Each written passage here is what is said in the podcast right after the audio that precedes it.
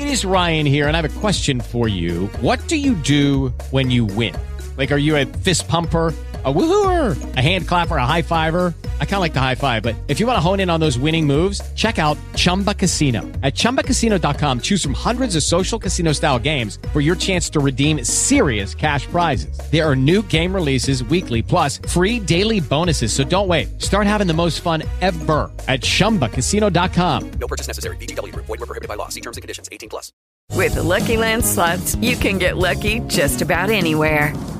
This is your captain speaking. Uh, we've got clear runway and the weather's fine, but we're just going to circle up here a while and uh, get lucky. No, no, nothing like that. It's just these cash prizes add up quick. So I suggest you sit back, keep your tray table upright, and start getting lucky. Play for free at LuckyLandSlots.com. Are you feeling lucky? No purchase necessary. Void where prohibited by law. 18 plus terms and conditions apply. See website for details.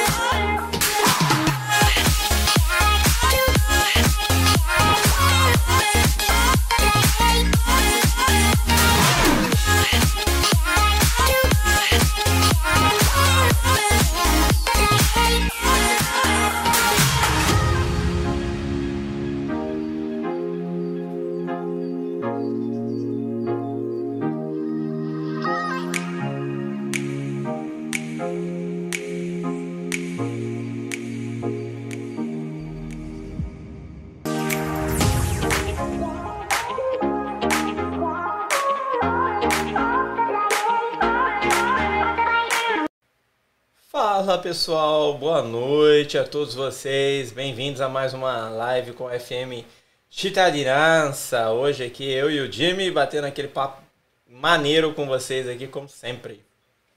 Você esqueceu da, da nossa assistente Alexa? Estamos ao vivo. Olá, galerinha, tudo bem? Separe o corneto de albicoca que nós cheguemos. Grazie, amore mio. E aí, parceiro? Estamos indo, é né? que- Depois como é da, que- da guerra. Mas a- da a- guerra. A guerra foi boa, né? Porque a gente saiu vencedor no final, que beleza. Pois é, graças a Deus, deu tudo certinho, tudo distribuído, ninguém ficou para trás. Quem tá aí esperando qualquer feedback, ó, deu tudo certo.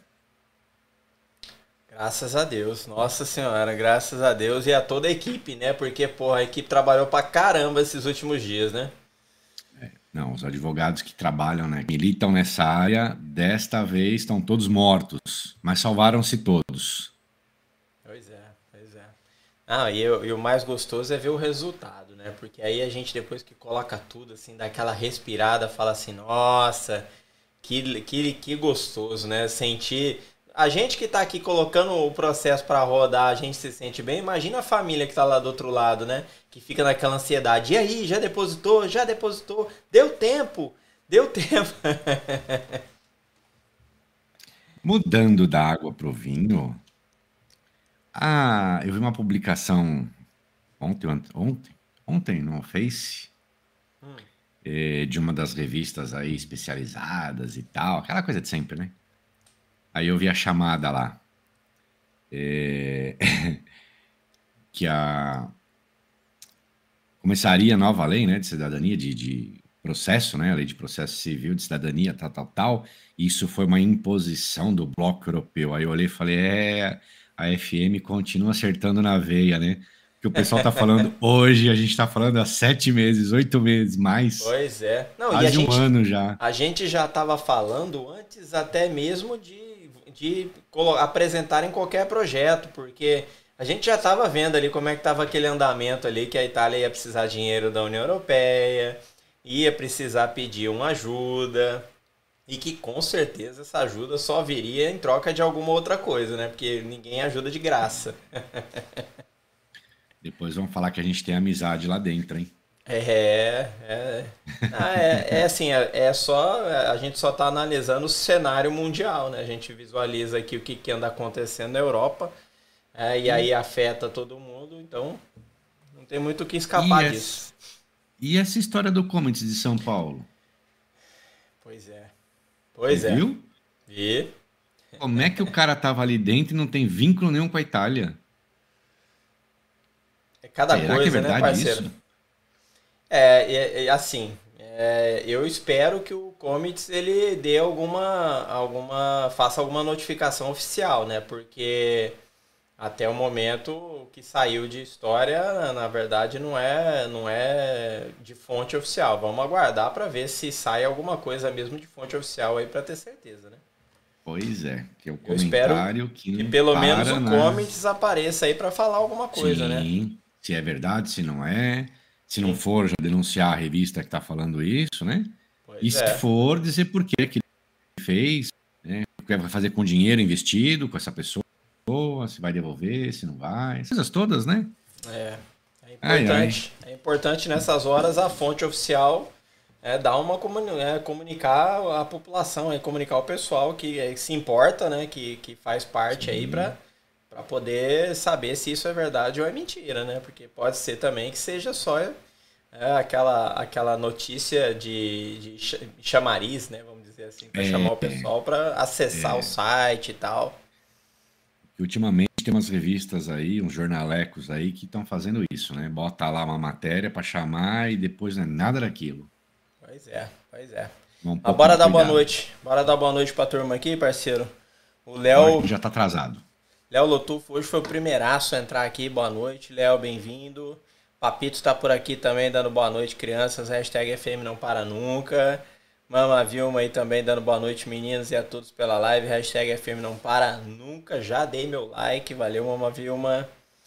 O Bruno Leodoro também aqui tá com a gente mais uma vez, colocando hashtag FM não para, nosso inscrito aqui associado do clube de membros. O Herbert Melo tá por aqui também. Boa noite, galera. O Leonardo Tomasi também dando boa noite para todos. Pietro Digital mais uma vez aqui dando boa noite. Marcelo Ribeiro, nosso amigo e cliente aqui dando boa noite. Papito aí colocou que é hash- hashtag quero camiseta e caneca. Tássia Fantini, boa noite. Hashtag FM não para, bem-vinda mais uma vez. Larissa Vaz também dando boa noite. Agora eu vou deixar você dar um pouquinho de boa noite, parceiro. Dá boa noite aí. Onde você parou que eu perdi? Eu tava aqui Eu- só eu- esperando. eu parei- você, eu parei você não na avisa que você faz essas coisas? Eu parei na Você avisa. Tássia. Você tá se achando, é? Tássia a Fantini. Tássia? Não, na verdade eu parei na Larissa Vaz. Sim. A, a Larissa foi a última. Ah, aqui. na Larissa. Isso. Leonardo Lotufo. ah, já foi cumprimentado. Ele quer saber aqui, perguntinha, depois a gente fala. Carlos Bo- Boscardin, buonasera a tutti amici, anche a voi. Eh, Dias, dias conosco aqui, buonasera a tutti, hashtag FM não para, jamais, nunca, nem quando acaba a gasolina. Larissa Vaz também aqui, com perguntinha a gente já vai ler. Eh, Herbert Melo também. Depois a gente, as perguntas, os comentários, o Fabião vai ler na íntegra. Vamos só passar o boa noite aqui para todo mundo. Pedro Digital está conosco, Júnior Petrini também, com perguntinhas, perguntinhas. Santos The Player, boa noite, prezados, boa noite. Sandra Nereide, nossa parceiraça Sandrinha, salve parceiros. Ronaldo Andrade aqui também, fazendo um comentáriozinho. Ronaldo Andrade da família Valdo e da Olho. Ó, essa família é perigosa, hein? Já já a gente lê aí, Ronaldo. Zé Ricardo, boa noite, Fábio Mendrone. Boa noite, Zé Ricardo. Zé Ricardo era o nome do- de um dos Bozos, se eu não me engano, hein? Ou era, era Paulo Ricardo, Zé Ricardo? Paulo assim. Ricardo, não era? Paulo Ricardo era o cantor do RPM. ah, é, o cantor. A gente, a da gente tá meio velho, mas a gente lembra alguma coisa. Eh, Paulo de Siqueira, boa noite, pessoal. Sou novo aqui, cheio de dúvidas. Bem-vindo, Paulo de Siqueira. Eh, nossa casa é sua casa, esteja à vontade, pode fazer pergunta. E o que a gente não souber responder, a gente responde também. Demora um pouquinho, mas sai. Quem mais aqui? Anderson Gomes, boa noite, família FM. Cheguei atrasado, nada, também chegamos agora, estamos nos, nos primeiros momentos do boa noite. A nossa amiga, hoje nós vamos inverter, Gabriela Blaut. o meu Blaut não é igual ao seu, mas tudo bem. e o Leonardo aqui também com uma perguntinha. Boa noite, Leonardo, Tomás e Francis. E agora o pessoal do Instagram. Instagram, vamos ver se eu consigo ver aqui, porque eu nem enxergo, hein, pessoal. Galera do Instagram aqui tem. Ixi, tem uma galera aqui, parceiro. Deixa enxergar. É, tá ah, então claro, vamos lá, vou te ajudar aqui, ó. A Sara tá aqui com a gente, Sara Pereira tá aqui conosco, doutora, acho que é Adre Giardi tá aqui também, Marcos Drago tá aqui, uh, a Sara dando boa noite pra gente, cheguei dando coração, uh, Josuele e Marcos estão por aqui também, bem-vindos, Rafael Thiago Martins, Rafael uh, colocou aqui que começou a seguir a gente, valeu Rafael, tamo junto, Dala Thiago também, nosso amigo aqui de vizinho aqui de Trevilho. Bem-vindo, Thiago. Uh, Charanga mil, mil, como é que é? Charanga 14679B tá aqui também, bem-vindo. Léo tá assistindo a gente também pelo Insta. O David, acho que é David Alex Soares tá aqui com a gente também, bem-vindo. E o Max, nosso nosso responsável pelo o departamento de marketing aqui da FM, responsável pela nossa agência de publicidade aqui. Bem-vindo, Max, mais uma vez aqui conosco também. E bora lá para as perguntinhas, pra... parceiro, como é que é? Para quem, para quem eu não cumprimentei, um beijo para você, para você e para você. Ó, a Gabi caiu na risada do Blaut que eu fiz para ela aqui. Você viu que o meu, o meu Blaut não é igual do, do meu parceiro, né? Meu parceiro tem uma voz de radialista, eu tenho uma voz de pato rouco. Pato rouco. Então a dele fica muito melhor do que a minha, mas tá bom, tá valendo, né, Gabi? bora lá, bora começar com as primeirinhas aqui, ó, 10 minutos e 57. Tá na hora de começar com as perguntinhas enviadas. A primeiraça que o Léo mandou pra gente aqui. Bora pôr na tela. Vamos ver o que, que o Léo colocou aqui, ó. Quando der, comente sobre a cidadania em pé de guerra na política. É... quando é der, verdade, quando der. Verdade, pessoal. Todo ano tem. Na, ver... na verdade, na verdade, a cada dois anos vem o pesar. Todo ano tem os burburinhos as conversinhas bestas, e a cada dois anos vem pesado, vem alguma notícia pesada. E, e essa, né, na verdade, sobre a o que se discute hoje aqui na política italiana, é algo que já vem se arrastando desde então. Né? Já vem se arrastando há muitos anos e nunca conseguem passar. E é uma situação difícil, porque da forma que eles querem fazer, é, vai ter uma resistência muito grande. Eles só vão conseguir passar isso se realmente o plenário tiver uma maioria de pessoas, de políticos de esquerda, que é os que estão apoiando essa. Sempre apoiar, apoiaram, né? Essa manutenção na lei de cidadania e aí a diminuição dos, dos direitos, né? Eu acho que isso é um tiro no pé da Itália, por N razões. A Itália é muito velha, os, os jovens não ficam aqui. E daqui a pouco, o que se paga de social né, para poder sustentar esses velhos, essas pessoas mais antigas, aqueles que não mais produzem aqui, daqui a pouco não tem mais receita para poder pagar tudo.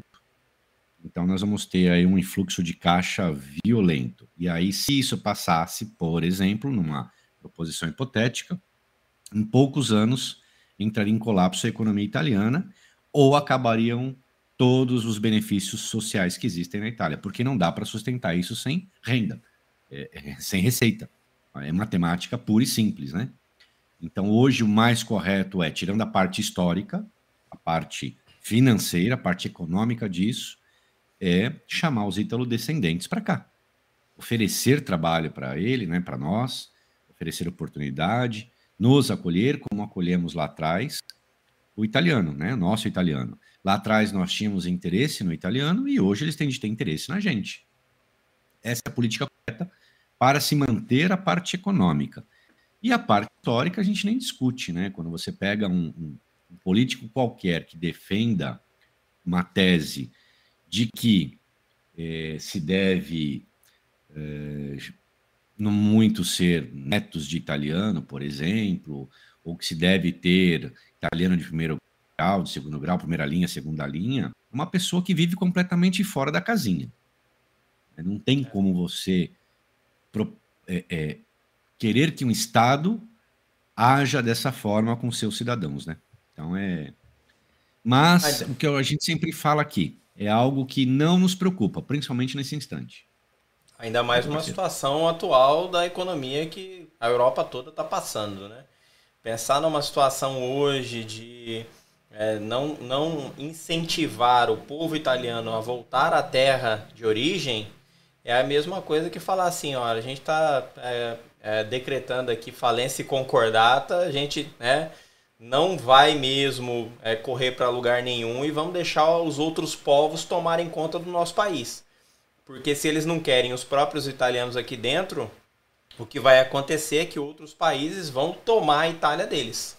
Porque aqui a gente tem um alto fluxo migratório de africanos, alto fluxo migratório de árabes, é, e assim alto fluxo também de uh, chineses, é, que começaram também a comprar muitos negócios aqui na Itália, de italianos que estavam já passando por dificuldades financeiras também, e outros que já não queriam mais realmente atuar porque tem uma cultura é, entranhada em relação a, a como se é, portar é, no, é, na parte comercial que hoje, para a atualidade, não é condizente com a realidade da globalização, infelizmente. É, nesse quesito, a, a, Itália ainda tem muito que aprender é, em como desenvolver o seu negócio. Então, se hoje o, governo é, optar em, é, em procurar privar é, os ítalo-descendentes a, a seu direito, através aí de, de sanções ou leis que vierem a, a apresentar visando diminuir, por exemplo, direito por gerações ou até mesmo direito é, iuris sanguinis para iuris solis ou para iuris culturales, qualquer coisa que seja visando diminuir esse direito, vai fazer com que a Itália logo, logo seja tomada por outros países e não mais por italianos. A língua italiana já é uma coisa que praticamente é, já está se perdendo. Daqui a pouco, é, talvez nem se fale mais o italiano porque ainda até hoje muitas regiões optam em falar o seu próprio dialeto do que a língua oficial. É, e a língua oficial mesmo está só perdendo força a cada dia que passa. Então é, é uma outra situação que também pode acontecer se o governo vier a tomar qualquer posicionamento contrário aí aos ítalo-descendentes. Então a gente espera, é, em, primeiro, é, em primeiro momento, que isso é, não seja é, decidido da forma contrária a nós. E se vier a ser decidido, a gente também não acredita que seja decidido algo para agora. É, é uma conversa, um debate que já está acontecendo entre os políticos há um bom tempo. E esse debate ele é, é, ele é necessário realmente, mas ele deve ser muito bem articulado para que toda é, to, todos os políticos ali é, é, consigam é, imprimir as suas ideias numa lei ou é, para que essa lei então possa ir a voto. Ah, muitas vezes as pessoas se confundem, veem uma notícia lá de que está sendo votado uma coisa que ainda não foi votada. Na verdade, são é, reuniões que estão acontecendo para decidir algumas coisas, para montar o projeto e levar esse projeto à votação. Então, esperamos, né, primeiro, que não seja decidido nada contrário a nós, né, para que seja votado, e muito menos é, que é, esses, é, a Itália dê esse tiro no pé. Pelo menos é o que a gente é, espera que não aconteça. Tá? É, a política correta, se você me permitir, e alongar um pouquinho a história, até para fazer nossos, não, nossos espectadores nossos seguidores, até With the Lucky Land slots, you can get lucky just about anywhere. This is your captain speaking. Uh, we've got clear runway and the weather's fine, but we're just going to circle up here a while and uh, get lucky. No, no, nothing like that. It's just these cash prizes add up quick. So I suggest you sit back, keep your tray table upright, and start getting lucky. Play for free at LuckyLandSlots.com. Are you feeling lucky? No purchase necessary. Void where prohibited by law. 18 plus terms and conditions apply. See website for details. Lucky Land Casino asking people what's the weirdest place you've gotten lucky? Lucky? In line at the deli, I guess? Aha, in my dentist's office. More than once, actually. Do I have to say? Yes, you do. In the car before my kids' PTA meeting. Really? Yes. Excuse me, what's the weirdest place you've gotten lucky? I never win and tell. Well, there you have it. You can get lucky anywhere playing at LuckyLandSlots.com. Play for free right now. Are you feeling lucky? No purchase necessary. Void where prohibited by law. 18 plus. Terms and conditions apply. See website for details. Fazer um exercício mental. Hoje, por exemplo, para investir na Itália é muito caro, né? É, se você pegar um visto de, de, investimento, é muito caro.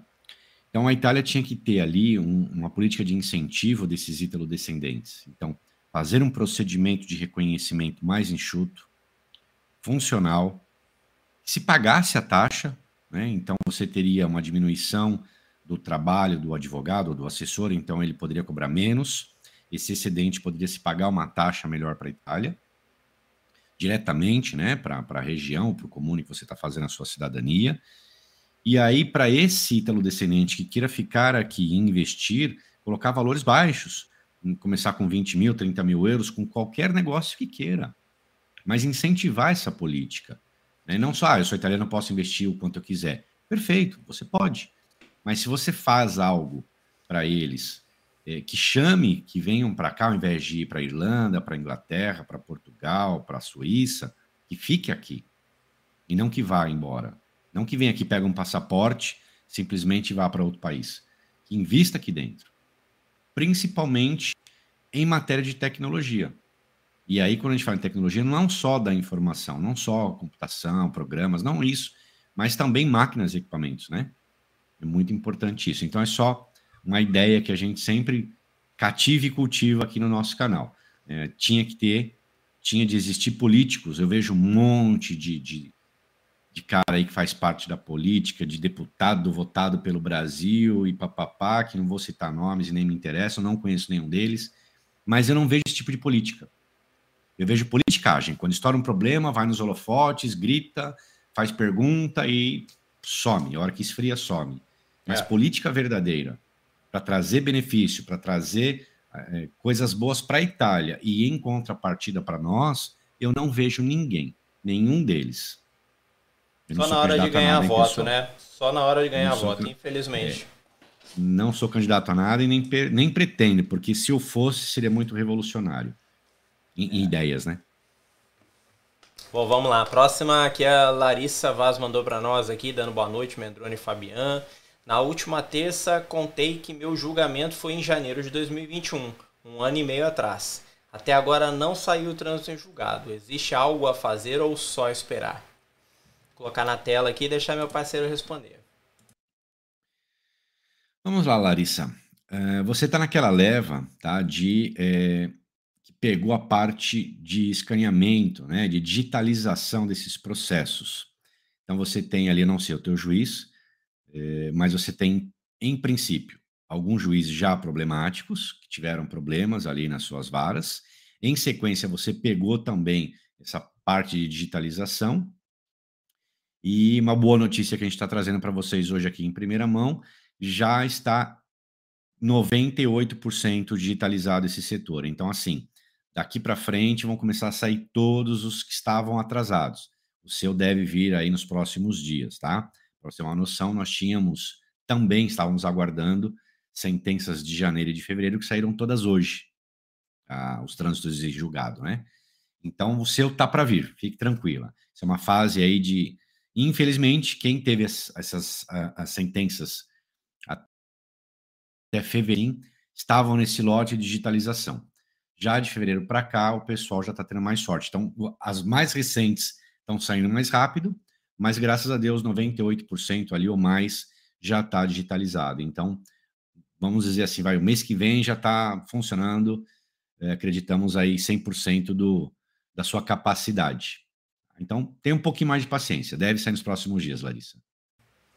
É, e a gente já está comentando isso já tem algum tempo, né, em relação a essa, a, a, a, vamos dizer assim, é, as, as mudanças processuais obrigaram que os tribunais se reorganizassem. Né? Então, temos que ter um pouquinho de paciência, porque até tudo entrar no trilho mesmo não é do dia para noite, mas que vai entrar logo mais, é com certeza, logo logo tá tudo aí resolvido.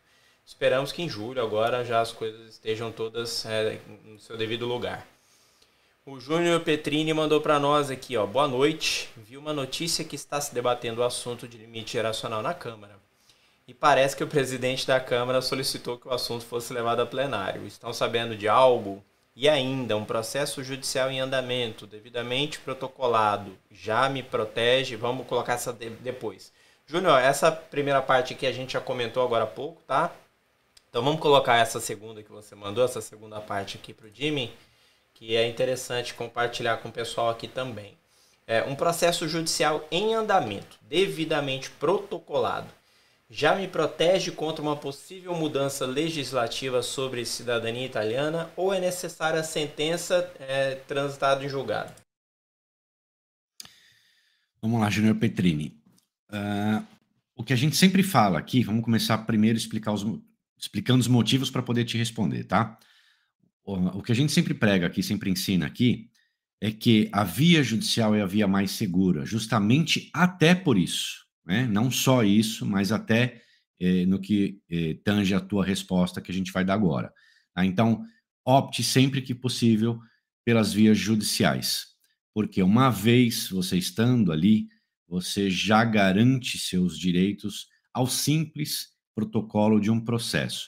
Tá? Então, pense da seguinte maneira: Primeiro, a lei só tem que, uh, quando votada, tudo bonitinho, que ela começa a ter vigência, ela tem que sempre ser dali para frente, a não ser que ela beneficie aqueles que já passaram, ou seja, o passado, né?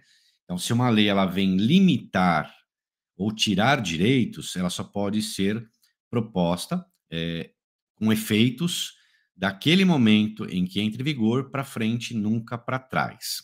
E qual é o marco ali? Né? É, até me perguntaram esses dias, é, não lembro se foi o WhatsApp ou se foi aqui na live mesmo, se, por exemplo, é, essas pessoas que não entraram com o processo, mas como a lei seria daqui para frente, estas que não entraram com o processo estariam guardadas porque são de uma geração anterior. E aí a resposta é: não estão guardadas porque não existe como você apontar uma geração anterior ou posterior. Né? É, não, não dá para você mensurar quando você tinha ou não a vontade de fazer. Você tem que demonstrar essa vontade. E aí, então, essa vontade é demonstrada com o quê? Com o pedido. Hoje, o simples pedido em, em consulado já deveria ser o bastante, porém não existe isso no consulado. Hoje o que existe é você entrar numa pré-fila, né? fazer uma pré-inscrição na fila para depois, ao final de 15 anos, no caso de São Paulo, você ter o sim ou não ou uma exigência no meio do procedimento. Então, também o consulado não te garante isso.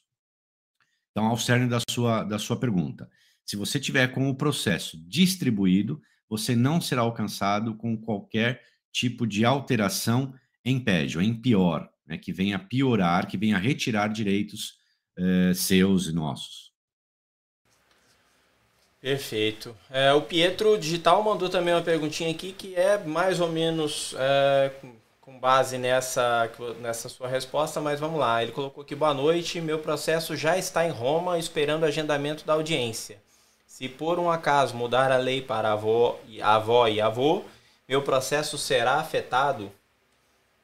Mesma coisa, Pietro. É, distribuir, pessoal, o simples fato de distribuir, ali você garante o seu direito. Ali você, é, é, você demonstra, você, como posso dizer, você coloca em suspensa, suspeição aquilo lá, em suspensão aquilo lá. Ou você interrompe, vamos dizer assim, aquele caso que você teria uma perda. É por quê? Porque você está dizendo para o Estado italiano, olha, estou aqui, quero meu direito. Eu até respondi hoje um e-mail, aproveitando aqui, não sei se o colega está aqui na live, é, ele fez uma, um, uma apresentou uma pergunta muito bacana, eu gostei muito, né, da, da de como ele levou o entendimento dele. É, mas, assim, o que tem que ter em mente é que hoje, quem não entrou na fila, ou seja, quem não entrou, não protocolizou um pedido, não tem um direito líquido certo. Tem apenas uma expectativa do direito. São coisas completamente diferente dentro do ordenamento jurídico. Tá? Uma coisa é, eu tenho uma expectativa de direito. A outra, eu tenho esse direito. Por que, que eu digo isso? Porque, veja, a expectativa do direito, se não exercitá-la, por si só não acontece. Então, o que eu quero dizer? Vamos trocar aqui, num, dar um exemplo bem rápido e fácil. Filho de italiano, filho de italiano, italiano é. Ah, então eu sou italiano, tenho direito adquirido. Ah, se eu morrer e não pedir minha cidadania, eu não tenho ela. Eu não posso ser chamado de italiano, não posso viver na Itália, não posso fazer nada. Pelo simples fato da lei dizer filho de italiano, italiano é. Eu tenho que exercitar esse meu direito. Eu tenho que exigir. Através de quê? Com, primeiro pedindo, depois comprovando o liame jurídico e depois obtendo uma decisão, quer administrativa, quer judicial. Então, se eu não fizer nada disso, eu tenho uma mera expectativa de direito que morre junto comigo. No caso da Itália, perpetua para outras gerações. Mas você pegar outros exemplos de países vizinhos, morre com você. Ou morre com seu filho. E aí você vai dizer, mas e o meu direito? É, esse mesmo colega que me mandou esse e-mail hoje. Se fosse assim, por exemplo, eh, não existiria outros países que, que também trabalham com o sanguíneo de dizer, olha, é, vai acabar o seu direito aqui. Se é direito adquirido, não há limitação. Primeira coisa que você tem que entender: se o direito ele é adquirido, não há limitação. O que você pode colocar ali é um prazo para exercitar aquele direito. Mas retirá-lo, ele deixa de ser direito adquirido. Logo, vai na minha teoria de que é um, um, uma mera expectativa de direito e não um direito adquirido. É, é isso aí é uma coisa que realmente é, deixa, deixa uma lacuna aberta aí na, na legislação, porque não é realmente nada muito claro em relação a isso, né? Então, é, visualizando da forma é, jurídica, né, da forma judicial do processo, realmente é assim que, que deve ser lido. É, o Pietro colocou aqui outra coisa, como disse, é, meu processo está aguardando data. Se eu me casar ainda esse ano, pode dar algum problema? pois é, essa futura certidão não é, não estará, estará, na pasta, é, não estará na pasta de Roma. Muito obrigado. Pietro, é, eu vou colocar isso aqui, eu respondo, parceiro, é, rapidinho também, não tem. Pietro, é, em relação ao documento, tá, que você não inseriu no processo, porque até então, quando você iniciou o processo, você ainda não era casado. Então, com certeza, não teria nem como você incluir esse documento. Agora, se você está aguardando ainda a audiência, não há problema algum em você é, é, adicionar esse, do, esse documento ao processo até a data da audiência, tá? Você pode sim preparar esse documento é, com apostila e tradução e enviar para o teu advogado aí depositar esse processo junto, é, depositar esse documento junto ao seu processo, tá? Contanto que ele seja apresentado até antes da data da audiência, não tem problema algum, ok? Bora lá. Muita gente não sabe ah. disso, muito advogado não fala isso para o cliente. É que tem muito Tudo. advogado que nem fala, né? Que nem fala. Tudo pode ser incluído no processo até a data do julgamento, pessoal. Tudo. Ah, nasceu filho. Você quer incluir o filho? Não tem plano nenhum. Fala com o seu advogado. Se tiver que pagar a diferença, ela paga. Inclui o filho. Casei, divorciei, desquitei, mudei de nome social e. Né, tudo com. Um advogado fala para ele, meu amiguinho, faça. Agora, existem advogados e advogados. Tem advogados que podem dizer para vocês: olha, eu cobro para fazer isso. A FM. Eu ia falar. Eu já ia falar. Tem um advogado que vai pode. falar assim: não, eu até ponho, mas, né custa tanto. não, mas não está no contrato isso, não. Está no contrato a abertura do processo, mas não está no contrato um, um documento adicional. Essa é mais uma diferença que a FM oferece aos seus clientes. Toma cuidado com as entrelinhas, pessoal. Toma cuidado com as entrelinhas. Tem umas letrinhas miúdas, assim, às vezes no contrato, você manda ele colocar maior, porque se tiver muito pequenininha não dá para ler. o Ronaldo Andrade mandou aqui, ó, boa noite. Conheci o trabalho de vocês na semana passada através do meu primo, Romeu Daulio. É, porque estamos. Da óleo. Da óleo. Da óleo. Da óleo, escusa, né? Da óleo. É. Da, eu, eu, é, porque estamos montando um processo para alguns familiares. É, estou gostando muito dos vídeos. É a primeira live que participo. Seja sempre bem-vindo, Ronaldo. Espero que a gente consiga aí esclarecer suas dúvidas. Se tiver dúvidas, manda, manda pra gente aqui, fica à vontade, tá? O Ronaldo, você. Ah. O Ronaldo faz parte da família Valdo, aquela que eu fiquei três anos para achar o documento. Não tem ideia, Ronaldo, o que foi achar esse documento. E foi quase que na unha. Quase que na unha. Mas a hora que eu achei o buraco lá dos Valdo, eu, tava, eu, eu até achava que era outro sobrenome, para você ter uma ideia, tá? Porque tem uma cliente nossa, que é família Baldo, com B. Aí eu falei, quer ver que é família Baldo e não Valdo? E aí me incentivou a procurar mais. Então seja bem-vindo. Família Valdo, família da Óleo, são uma família grande. São, são donos ali, viu? De, de Monte Alegre, Amparo. Eles mandam em tudo aquela região ali, viu? É, mas olha, eu vou falar para você. Os italianos foram pro Brasil, eles tomaram conta. Eles são donos de quase o Brasil inteiro. É mesmo. Lá no Mato Grosso, se você andar no Mato Grosso lá e não achar um italiano lá, eu vou te falar, viu? Tem italiano para todo lado lá também. Tudo quanto é dono de fazenda lá é italiano. O, Ronaldo depois colocou aqui também, ó. Poderiam explicar, por favor, sobre a situação da esposa que não entraria no processo com o marido e terá que fazer um curso de italiano? É isso mesmo? É isso mesmo, Ronaldo. O que acontece é assim, nós temos uma legislação que ela ah, vigorou, né, que ela ajudou, vai, vamos dizer assim, as mulheres é, até o ano, que foram casadas até o ano de 1983, ou seja, depois de 1983, salvo engano, março ou abril, depois o parceiro vem aqui e fala para mim, é, essas mulheres deixaram de ter essa prerrogativa, tá? Então, até 83, quem era casada tinha esse direito adquirido, vamos dizer assim, né? É, tinha essa facilidade. A partir dali, não tem mais essa esse reconhecimento nos mesmos moldes que aquela legislação. Tá? A partir dali, existe o direito de solicitar a cidadania através do matrimônio, porém já entra na lei nova, e pela lei nova e pelos regulamentos posteriores, inclusive no último decreto que nós tivemos de segurança, eh, fala justamente sobre a necessidade de comprovação da língua eh, italiana no nível B1. Então, isso é algo que tá para cair já faz tempo. Aliás, desde quando entrou era para ter caído, mas permanece, tá? Porque é uma barreira. Então, infelizmente, para quem é casado após 1983, se solicitar a cidadania por matrimônio, terá de comprovar o conhecimento nível B1 da língua italiana. Só uh, lembrando que esse direito de 83 que nós estamos falando, o homem passava para a mulher.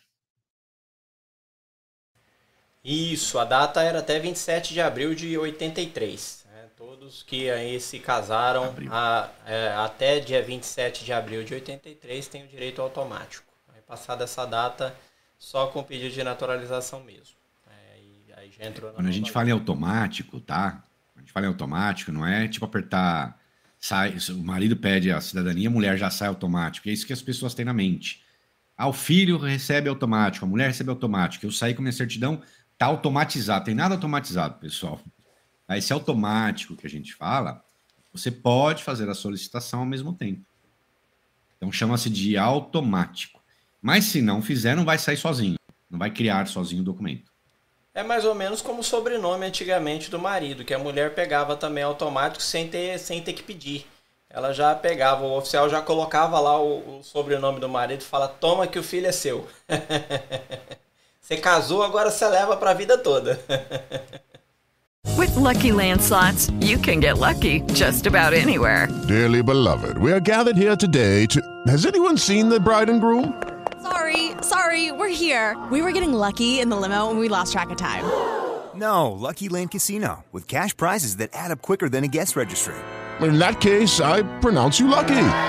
Play for free at LuckyLandSlots.com. Daily bonuses are waiting. No purchase necessary. Void where prohibited by law. 18 plus. Terms and conditions apply. See website for details. Lucky Land Casino asking people, "What's the weirdest place you've gotten lucky?" Lucky? In line at the deli, I guess. Aha, in my dentist's office. More than once, actually. Do I have to say? Yes, you do. In the car before my kids' PTA meeting. Really? Yes. Excuse me, what's the weirdest place you've gotten lucky? I never win and tell. Well, there you have it. You can get lucky anywhere playing at LuckyLandSlots.com. Play for free right now. Are you feeling lucky? No purchase necessary. Void where prohibited by law. 18 plus. Terms and conditions apply. See website for details. Deixa eu ver quem mais aqui que mandou pra gente. O Léo Tomasi também mandou aqui, ó. Já que vocês são bons nas dicas, é, minha é, audiência é com pontinho, pontinho, pontinho, tá? Não posso falar o nome de, de, de juízes e nem sobrenome também, tá? É, tá marcado para 2024. Tem chance de audi da audiência antecipar para esse ano? Ô, Léo, eu não vou falar para você, assim, minha opinião, tá? Não vou falar para você que não tem chance.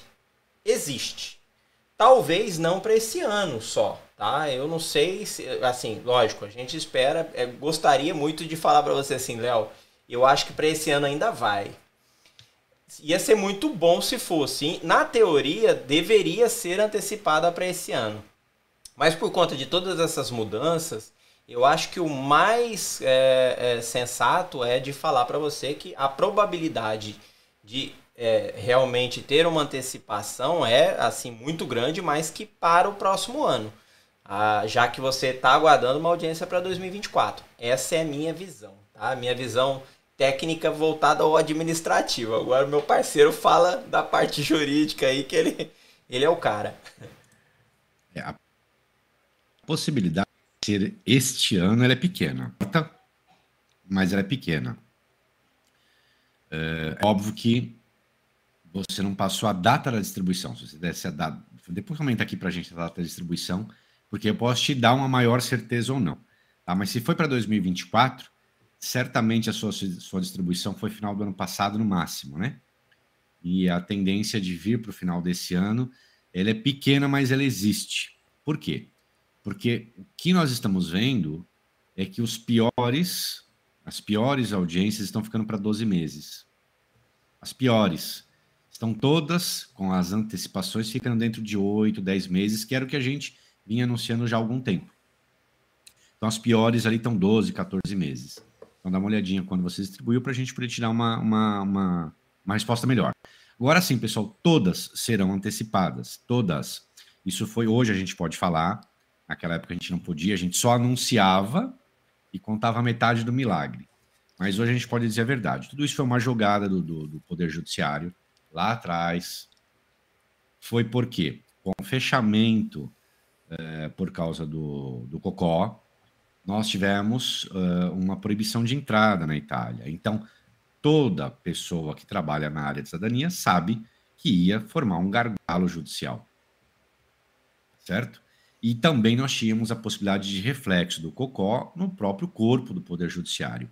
Então, a par dessa visão de que ia congestionar o tribunal e possivelmente teríamos ali eventualmente pessoas doentes, pessoas afastadas ou até poderiam falecer, optou-se em criar uma agenda falsa para 2024, 2023, dependendo da época que você entrou. Então, essa agenda, na verdade, foi uma projeção inicial para desestimular a busca pelo Poder Judiciário. Por quê? Nós tínhamos lá a ideia, né, médio, de três meses a oito meses. Era essa média que tem o rito sumário, né? As pessoas com sorte tinham em três meses, mas o, o correto é de seis a oito meses, esse é o rito. Então começou todo mundo a correr para a via judicial. E isso então criou um excesso num ponto, uma entrada. E qual é a ideia? Eu não posso proibir a pessoa de entrar, né? Eu estou falando eu, uh, uh, instituição. Eu não posso proibir as pessoas de virem à minha porta procurar a minha sentença, a minha decisão. Mas eu posso desestimular. Então eu vou começar a jogar audiência lá para 2023, 2024, 2025. Aí um vai falar para o outro e vai parar, porque ninguém vai querer fazer um processo para demorar três, quatro anos.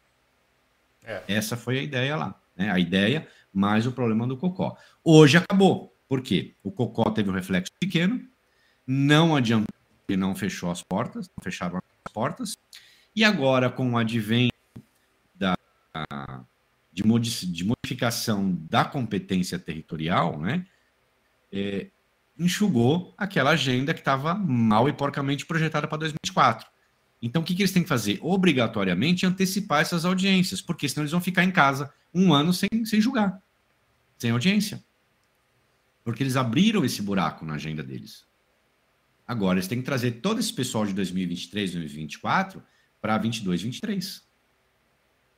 Então, todo mundo, pessoal, todos vocês terão as audiências antecipadas. Pode acontecer de um juiz, como nós tínhamos outro dia até que aposentou aí, sei lá o que aconteceu com ele, né? É, pode ser que um problema local, pontual com um juiz, mas no todo, todas serão antecipadas. É, o Léo depois colocou aqui que a data da audiência dele, aliás, a, o depósito, a da distribuição do processo dele foi, depois, é, foi distribuído em novembro de 2021.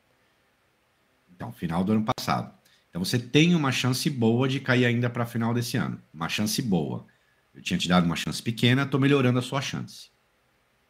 Depois, se acontecer, por favor, tá, Léo? Vem aqui contar pra gente, tá? o Antônio Miquelino mandou pra gente um super chat aqui. Bem-vindo, Miquelino, mais uma vez conosco aqui. Dando boa noite, doutor Mendrone, professor Fabiano. Professor não, imagina, Antônio, aqui ninguém, tem, ninguém é professor não, viu?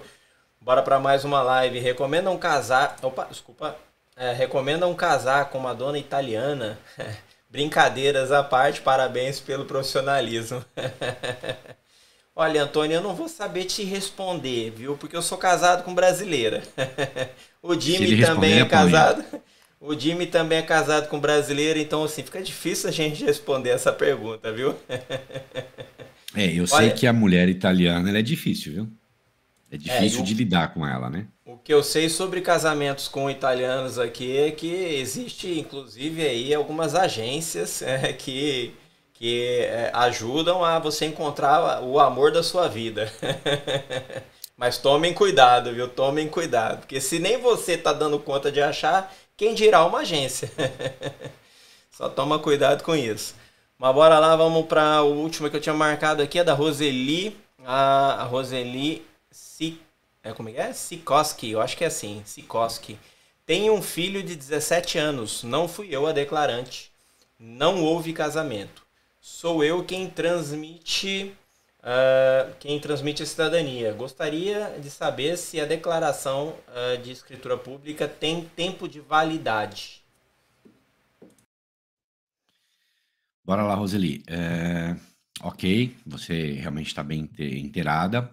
A declaração uh, pública ou a declaração, a declaratória sanatória, você corrige essa deficiência existente é, entre você e teu filho. Uma vez que você passa a cidadania, você transmite, mas não foi a declarante desse, desse filho e tampouco era casada com o pai ou é casada com o pai, né? Então a, a, a sanatória resolve esse problema. Uma escritura pública, para quem não sabe o que é uma sanatória, pessoal, é, um, é uma escritura pública, um, uma declaração pública feita, portanto, num cartório, onde você preenche ali os requisitos mínimos dizendo o que a Itália quer ouvir. Quem que pese você não estar presente no registro do filho, você é a mãe eh, e reconhece aquele filho como filho diante da lei italiana. É, o que, que acontece? Se você for utilizar esse documento na via consular ou na via presencial, é bom que ele não seja feito com mais de seis meses. Por quê? Porque é um poder discricionário que é, aqueles oficiais desses dois órgãos têm. Né? Então, ele pode muito bem te negar, por exemplo, uma cidadania, porque você tem uma declaração com mais de seis meses, por exemplo.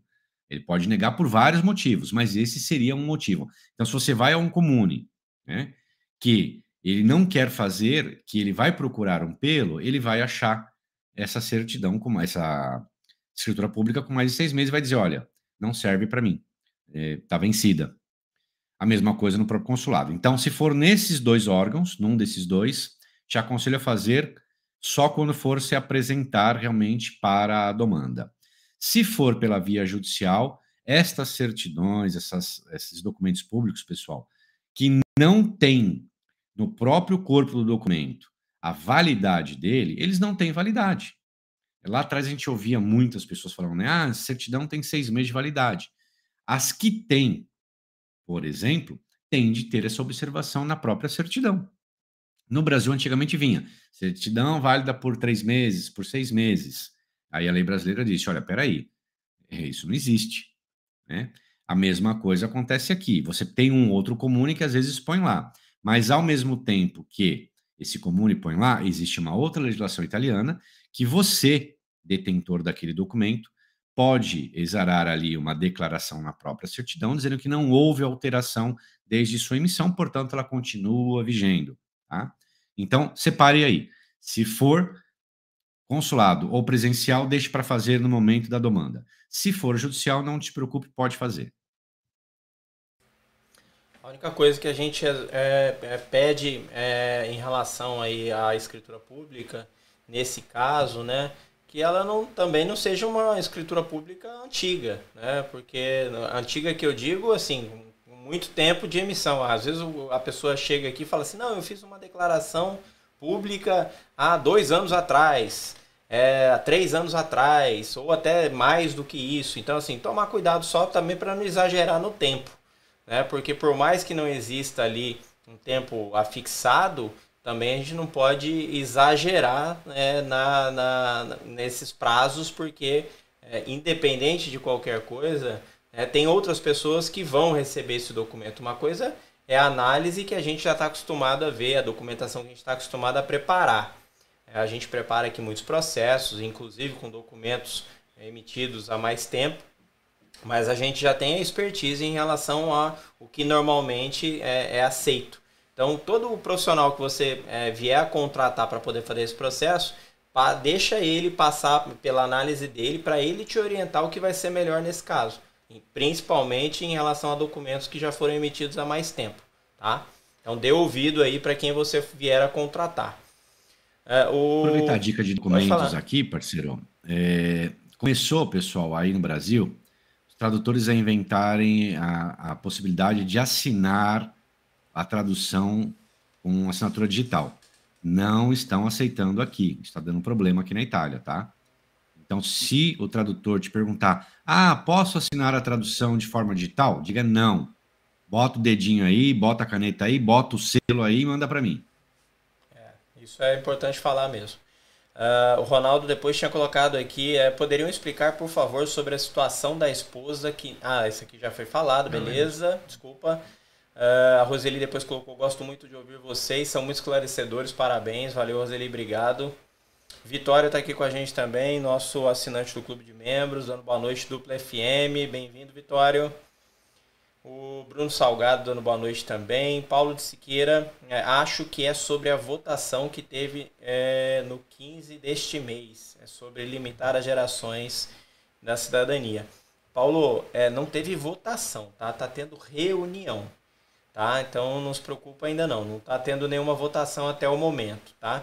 Votação, às vezes, é, como eu disse, né? Pode ser que a pessoa, quem escreveu lá no, no blog ou qualquer coisa do gênero, colocou como se tivesse é, havendo alguma votação. Mas a, a, votação, na verdade, que eles querem dizer é que, como existe uma reunião com vários partidos, ali naquele debate, é, eles começam a é, é pontuar é, é, quem tem mais número em relação a determinadas regras que eles querem colocar na, naquele projeto.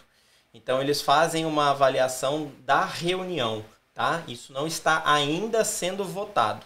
É só para deixar claro que existe uma diferença aí, tá? O Léo depois colocou aqui também, ó, mas está chegando, esse é o, mas está chegando, esse é o problema, tá vindo com muita força porque está passando degrau a degrau, até passar na madrugada. O Léo, tem tantos anos já que eles estão falando, é, eles estão debatendo isso, porque cada vez que muda o governo, muda também é, a, os projetos. E esses projetos já estão assim é, quase que caducando, porque toda vez mudou o governo, muda o projeto. Aí entra outros no poder que querem mexer no projeto e já mudam de ideia. E uma parte já não quer mais isso, quer aquilo. Tem mais de 10 anos que eu mexo com cidadania e tem mais de 10 anos que eu vejo isso acontecer. Então. E esse mesmo projeto está engavetado há mais de 10 anos. Estava engavetado. Não, ele tá todo, todo ano eles tentam colocar ali e não passa. Aí vou falar para vocês, aqui na Itália tem eleição todo ano. Aqui não tem eleição igual no Brasil de 4 em 4 anos. Aqui tem eleição todo ano. A gente acabou de passar agora no referendo estava tendo o referendo na Itália, enquanto isso, mais de 980 comunes estavam em eleição municipal.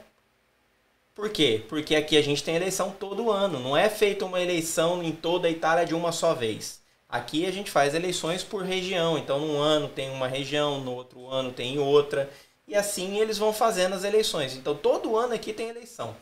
Todo ano muda. Agora o governo, que é, é vamos, vamos considerar, porque aqui é um, é um governo é, parlamentar, né?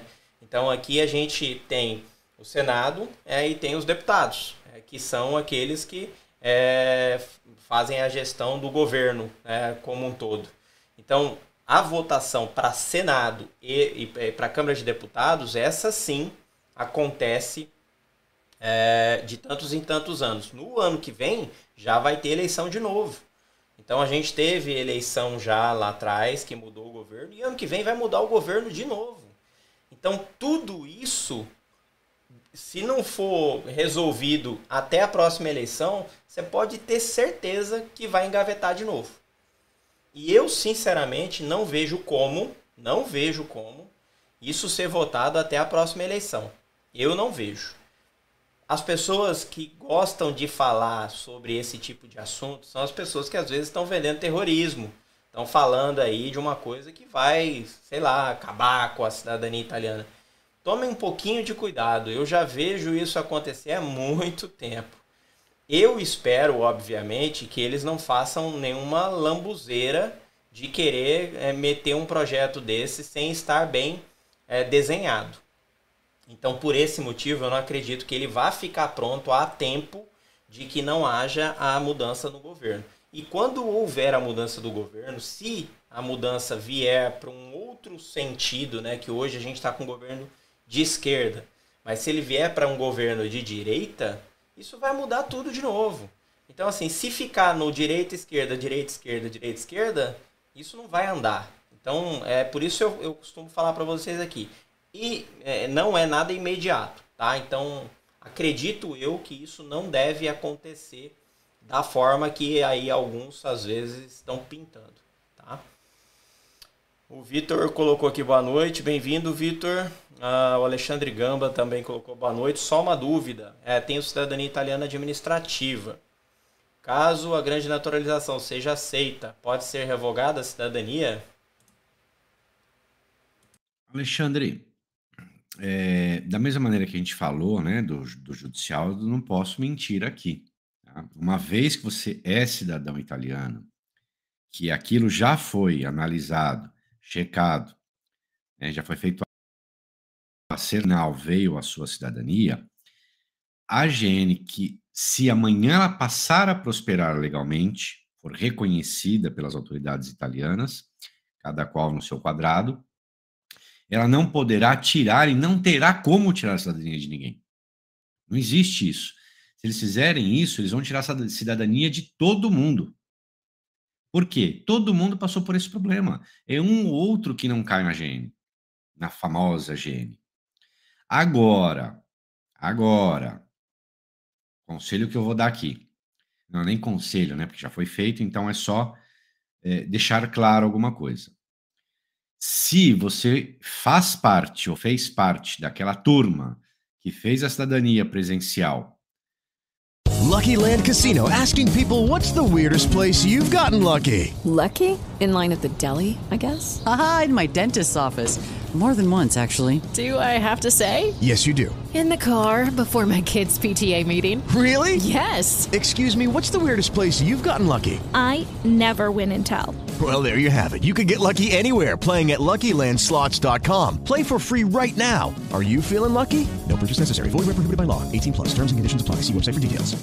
Hello, it is Ryan, and we could all use an extra bright spot in our day, couldn't we? Just to make up for things like sitting in traffic, doing the dishes, counting your steps, you know, all the mundane stuff. That is why I'm such a big fan of Chumba Casino. Chumba Casino has all your favorite social casino style games that you can play for free anytime, anywhere with daily bonuses. That should brighten your day a little. Actually, a lot. So sign up now at chumbacasino.com. That's chumbacasino.com. No purchase necessary. VGW Group. Void were prohibited by law. See terms and conditions. 18 plus. No modo brasileiro, você tem a possibilidade a qualquer momento de perdê-la. Né? Por quê? Porque quando aquele comune for passar por uma fiscalização, por uma ordem legal, por uma simplesmente porque todos estão sofrendo fiscalização, você pode cair. Então tomem muito cuidado. Pessoal que vem aqui fazer sozinho, fazer com assessor, fique até o final. Não caiam na besteira de ah, o vigile passou, eu vou embora e quando estiver pronto, meu assessor vai me ligar, o meu vizinho que eu fiz amizade vai me ligar, ou o próprio oficial combinou comigo de me ligar. Pessoal, não façam isso. Vocês correm um sério risco, um sério risco, um grande risco de perderem a cidadania. Isso é o mínimo, porque se conseguirem comprovar que você agiu de má fé ou agiu em conluio, além de perder a cidadania, vocês vão responder processo criminal e processo indenizatório em favor da Itália. Ah, então, querem fazer sozinhos ou com um assessor pela via administrativa? Faça de forma correta. Fique até o final. A hora que sair lá a sua, sua certidão de nascimento, seu RG, vai embora. Ah, mas eu sou obrigado a ficar na Itália pela lei? Não, não é. Você não é obrigado a ficar na Itália. Mas você vai correr o risco de ter de se explicar amanhã? Porque o conceito de residência italiana é diferente de residência brasileiro. E aí você tem que talvez achar um juiz que aceite as suas, as, os seus argumentos. Tá? Então, perder pela gene? Não, isso não, tá, pessoal? O que é, o que já foi reconhecido, se não houve, se não houve coisa errada para se obter, não se retira. Perfeito, perfeito. É, e se tirasse, é, todo mundo ia perder, inclusive nós, né, parceiro? Aliás, eu não ia perder, não. Acho que não. Meu, meu avô foi para o Brasil já depois de 1920. Então, não ia perder, não. é, só só para vocês terem uma ideia do que eu estou falando, pessoal, tem uma cliente nossa que ela, ela reclama pra caramba, é amiga nossa, porque demorou o trânsito em julgado dela. Ela da, da, da sentença de janeiro. Saiu hoje o trânsito em julgado dela. Ontem, hoje, parceiro. Hoje, né? Hoje. Hoje. Hoje. Só que ela teve, pô, no, na outra ponta, ela teve uma sorte. O processo dela durou três meses. A sentença dela saiu em três meses. É.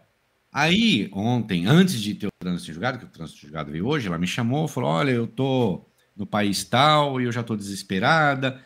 E eu conheci uma amiga aqui, eu deveria ter feito igual ela. Ela foi aí, ficou 15 dias e já tá para sair a cidadania dela. falei, como é que é? Falou, é, ela ficou 15 dias aí, aí voltou para cá, nesse país que nós estamos, e faz 30 dias já está para concluir. Então você avisa a sua amiga que ela poderá ser presa a qualquer momento. As pessoas não têm a ideia da extensão que isso pode chegar. Por isso eu fiz essa observação.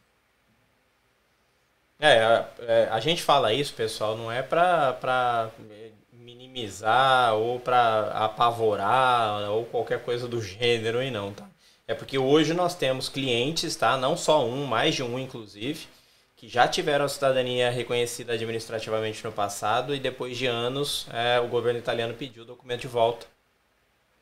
Retirou a cidadania é porque foi o processo né, de todo, todos os processos que aconteceram naquele determinado comune foram suspensos e muitos foram cancelados. E aí é, esse dela que não tinha problema, mas estava junto no bolo de todos os outros processos. Como eles fizeram cancelamento de, em lote, o dela foi junto. E aí depois disso teve que entrar novamente com o pedido para fazer o reconhecimento. Então por, esse, por essas coisas que acontecem, porque as pessoas não gostam de falar disso. As pessoas gostam de falar só da parte bonita. Ah, eu fiz em 15 dias. Ah, eu fiz em 20 dias. É a parte bonita que o povo gosta de falar. Mas o povo não gosta de falar depois o que acontece. E aí elas, essas pessoas depois não vêm a, a, até um, uma rede social qualquer falar assim, olha, eu fiz em 15 dias, mas eu perdi depois de tantos anos. Porque o comune foi investigado e, e aí pegaram o meu processo, que eu não tinha nada de errado, mas o assessor que fazia teve problema, o comune teve problema com o funcionário que fazia e não sei o quê. E aí jogou o meu no bolo lá e eu perdi o meu direito, eu perdi a minha cidadania, agora eu tenho que fazer tudo de novo. Então, assim, essas coisas as pessoas não gostam de comentar, mas também acontece. Então, assim, não pode, a gente não, não tá aqui para ficar passando a mão em ninguém, não. E ficar falando, não, é só assim, é só assado, você faz em cinco passos. Não tem isso, gente. Tome, só tomar cuidado, por isso que a gente comenta sempre, tá? A gente está aqui, na verdade, para mostrar todas as é, é, todas as esfumaturas, né? Todas, como que eu falo esfumatura em português, parceiro? Agora fugiu. Todas as nuances. Todas as nuances, né, do processo, porque pode acontecer um monte de coisa. Não é só uma coisinha, é, é tem muita coisa envolvida, tá? Boscardinho colocou aqui, tomara que o, Matheus Salvini volta, volte para botar é, ordem na casa. É, eu não sei se bem o Salvini volta não, mas é, tem, tem alguns, uh, alguns políticos de direita que têm é, ganho mais é, relevância no cenário político ultimamente. É, e eu acredito que a direita tem ganho força, bastante força nos últimos, uh, nos últimos meses. Mas vamos aguardar, vamos ver o que, que vai acontecer nas próximas eleições. O Ricardo Diamiti é, colocou Buonasera ragazzi. Fabian, eu assisti ao vídeo sobre a, o aplicativo Justiça Civile, gravado pelo Jimmy, como sempre, brilhante. Realmente, aquele vídeo ficou bem completinho, bem, bem bacana, fácil de todo mundo entender aí, é, todo passo a passo de, das fases que são é, nomeadas ali no aplicativo. O pessoal às vezes quer saber a anotação que foi feita, o que, que significa é, fica a dica aí para assistir o vídeo que o Jimmy gravou sobre o aplicativo. O Anderson Gomes colocou aqui, meus queridos, meu cunhado quer entrar com um processo de três filhos menores, 7, 8 e 10 anos. Ele pode fazer somente a dele.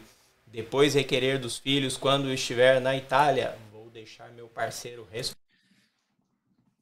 Anderson, adorei a tua pergunta e eu vou distribuir ela da seguinte forma. E aqui é para todos agora, hein, pessoal? Atentem-se à pergunta do Anderson. O que acontece é que vocês têm que ter em mente que são dois mundos diversos: o mundo judicial e o mundo administrativo. Primeira coisa que vocês têm que ter em mente é isso. Segunda coisa é que dentro dessa da, da, do processo de acertamento da cidadania, né, da, do pedido de cidadania, existem atos que são uh, executados somente pelo consulado, somente pelo comune e somente pelo judiciário. E se você deixar de aproveitar alguns momentos para facilitar a sua vida, você pode acabar atrapalhando todo o contexto. E agora eu vou tentar explicar isso para vocês num linguajar bem simples. Você tem um processo tá certo? Onde o seu primo lá, vamos chamar o seu primo, entrou com um processo lá, ele tem três filhos, ele não informou isso no processo. Primeira coisa, esse processo já foi instruído errado. Ele teria que informar. Por quê? Você é, é obrigado a dizer se você é solteiro, se você é casado, se você tem filhos. Simples assim. Se você negou informação e amanhã, por qualquer motivo, isso dá um problema, vai gerar um problemaço. Porque você já tinha aquela situação. Você ocultou por algum motivo. Mas vamos esquecer esse problema, certo? Porque quase eu nunca ouvi falar que pegaram isso em, na via judicial. Mas você foi lá e colocou só o seu primo lá no processo, deixando as três crianças de fora. O ato judicial, ele termina com a sentença, transitada em julgado. Transitou, vai ao comune esse documento, para o comune fazer a transcrição. Ok? Neste momento, o que, que o comune é obrigado a fazer? atender a ordem judicial que vem né, dentro da sentença. O famoso compra-se após o trânsito em julgado, que aqui não vem assim, mas é mais ou menos isso para vocês terem ideia. Então, quando o oficial pega esse documento, o que, que ele tem obrigação de cumprir? Transcrever a cidadania do primo. Aí eu posso, nesse instante, juntar os documentos dos filhos do primo, dos sobrinhos? Não, não pode. Por quê? Você Pode tentar, mas o oficial pode dizer: não, não fez parte do processo. Primeiro motivo: o oficial pode dizer: não fez parte do processo. Segundo motivo: ele pode dizer: olha, eu até faço, primo, mas aqui eu tenho duas pilhas para cumprir de pedidos de cidadania e a pilha administrativa eu tenho obrigação de fazer o mais rápido possível a judicial para não me dar problema na Kombi, né? Brinca que fala que é problema na Kombi. Se você quiser que eu inclua o seu ADM, né, seus filhos administrativamente, eu incluo, mas eu vou tirar a sua cidadania da pilha judicial e jogar na pilha administrativa. E aí o que pode acontecer? O seu processo, que deveria ser transcrito em 30, 40 dias, demorar seis meses para ter uma transcrição, que é o prazo que está contido no decreto de segurança. Isso é uma possibilidade. A outra possibilidade, se ele se negar a fazer, quando você teria que fazer isso? no momento em que você vai uh, preencher, incluir no sistema do Fastit as suas informações. Lá você vai dizer: é casado? Sim, não. Tem filho? Sim, não. Se você disser não, você está mentindo. Declaração falsa. Inclusive, você assina isso, que a sua declaração ali é verdadeira sobre as penas da lei. Então, se você naquele momento diz tenho filhos, e não faz a juntada das certidões de nascimento italianas desses filhos, o que, que pode acontecer e acontece em 99% dos casos? Todo o seu aire fica bloqueado, aguardando você arrumar o problema dos filhos. Adinho, mas eu não sou obrigado a dar cidadania para os meus filhos. Ok? Você não é. Mas o poder discricionário é da autoridade. Ele pode dizer para você: olha, você pode não querer, mas aqui funciona assim. Se você está achando ruim, ingresse com a medida judicial cabível. E a última situação é que se você esconder tudo isso e for tirar o passaporte, mais uma vez você vai dizer que não tem filhos, tendo. Porque se você não falou em momento algum que você tem filhos e na hora de assinar lá o, o, o pedido do passaporte, lá tem um campozinho, tem filhos menores? Sim e não. Se você botar não Aí lá embaixo você assina a declaração, né, sendo verdadeira. E alguns meses depois, seis meses, um ano, você resolve transcrever o nascimento dos filhos, o que, que aconteceu? O consulado vai ter uma declaração sua dizendo que você não tinha filhos, e daqui a pouco você aparece com certidões de filhos com 10 anos de idade, reconhecidos desde o nascimento. Horas, você mentiu? Horas, você enganou?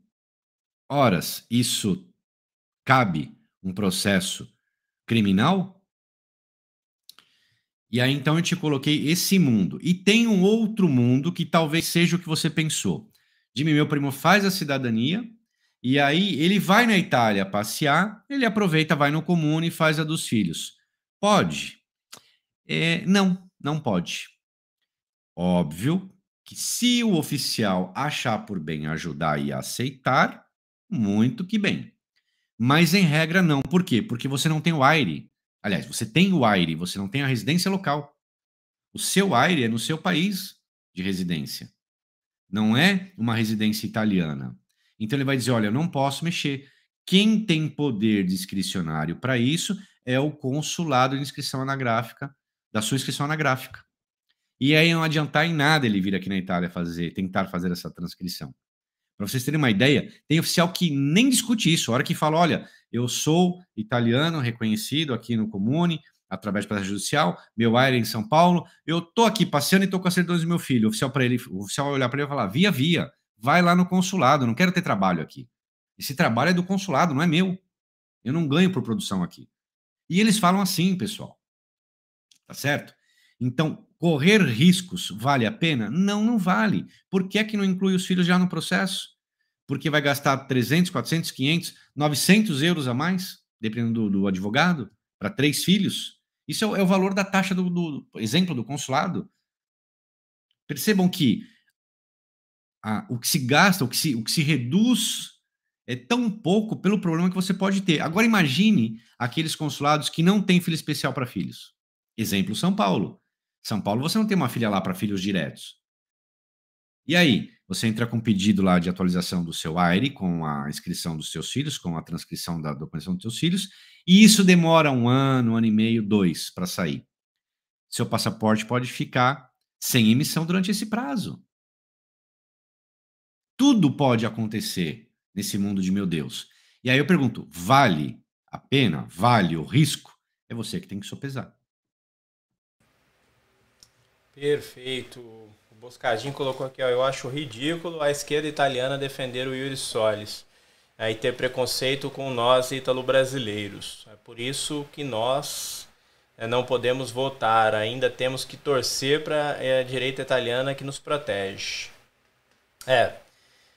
é. E ainda tem gente da direita, aliás, tem gente que fala que é a esquerda que protege o ítalo descendente. Eu queria só entender, né? Porque quem normalmente a gente, a gente vê querendo derrubar é o pessoal, né? Mas é, aqui o assunto não é política, vamos é, procurar evitar falar de política, pessoal, porque realmente é um assunto que dá o que falar. Quando começa, não para mais. O Alexandre Gamba aí mandou concordo. A Roseli Rossi também dando boa noite. Bem-vinda, Roseli. Mariana Santos, nossa parceira, está por aqui dando boa noite, pessoal. Bem-vinda, Mariana, nossa parceira lá no Rio Grande do Sul também. Ela, a Gabi, a galera aqui, os, os nossos parceiros, sempre participando com a gente aqui. A Larissa Vaz colocou muito obrigada. É minha juíza. Pontinho, pontinho, pontinho. É, já fico mais tranquila com sua resposta. Beleza, Larissa. Uh, Roseli uh, colocou aqui a Roseli Sikoski. Se limitar às gerações uh, e eu já tivesse cidadania, meus filhos ficam assegurados por mim, eles partem de mim, é, ou do meu bisavô, que é o antenato. Isso vai depender de uma grande circunstância, Roseli. Veja só, você se tornou italiana, tá certo? Vamos dizer que seus filhos menores hoje não fizeram, você não quis fazer por qualquer motivo e amanhã eles se tornaram maiores. Você é a dante causa deles pela leitura da lei? Sim. Para a via judicial. Para via consular e para via administrativa, mais uma vez, é poder discricionário. Eu conheço oficial que não reconhece que você se for, se te, teria se tornado a dante causa, por exemplo. Vai falar, não, dante causa para mim é quem nasceu aqui. Né? Completamente fora da realidade. Então, uma vez que seu filho, esses filhos se tornem maiores, o que, que acontece? A ideia de automatismo deixou, caiu por terra. Eles vão ter que entrar com pedido, como filho direto. Muito mais fácil. Mas terão de entrar com pedido. E aí, se a, ah, existir uma limitação, é óbvio que não vai fazer uma limitação, não vão inventar uma, uma limitação tão curta somente para filhos, né? E até que, se o for, você não teria problemas somente seus netos, eventualmente, tá? Então, nesse aspecto, você, tanto de um quanto do outro, não vai ser tão curta assim, tanto quanto não deixar entrar na maioridade, porque vai dificultando e isso vai criando ali é, algumas barreiras para você conseguir amanhã, seus filhos conseguirem amanhã a cidadania. Então, quem não fez, pessoal, estava na minoridade, continua na minoridade, corre, arruma isso. Não deixa ficar maior, não, porque é uma dor de cabeça. Sem dúvida, fazer uh, o pedido de reconhecimento para menores é a melhor coisa. Não deixa ficar de maior, hein? De Leonis, maior e de menor, hein? É de maior e de menor, né? O Leonísio está aqui com a gente, dando bonaceira. Bem-vindo, Leonísio. Boscardinho colocou aqui também para a gente esse fato de eles quererem mudar a lei de cidadania no parlamento. Seria uma sinalização que eles já sabem que vão perder na Cassazione? With the Lucky Land slots, you can get lucky just about anywhere. This is your captain speaking. Uh, we've got clear runway and the weather's fine, but we're just going to circle up here a while and uh, get lucky. No, no, nothing like that. It's just these cash prizes add up quick. So I suggest you sit back, keep your tray table upright, and start getting lucky. Play for free at LuckyLandSlots.com. Are you feeling lucky? No purchase necessary. Void where prohibited by law. 18 plus terms and conditions apply. See website for details. Nossa, olha, você sabe o que que... Eu vou até comentar aqui, Boscardinho, obrigado pela pergunta, tá? Mas, gente, vocês têm uma criatividade para pensar em umas coisas que, olha, que, que legal. tá igual o e-mail que a gente recebeu hoje lá também do nosso colega lá, né, né parceiro? Também era uma tese, assim é, construída que eu, eu, eu nunca talvez teria sentado para pensar naquela possibilidade.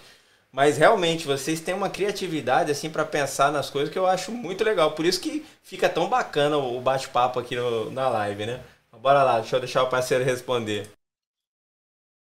Carlos, eu vou falar meio sorrindo, né? Você vai entender a minha por quê.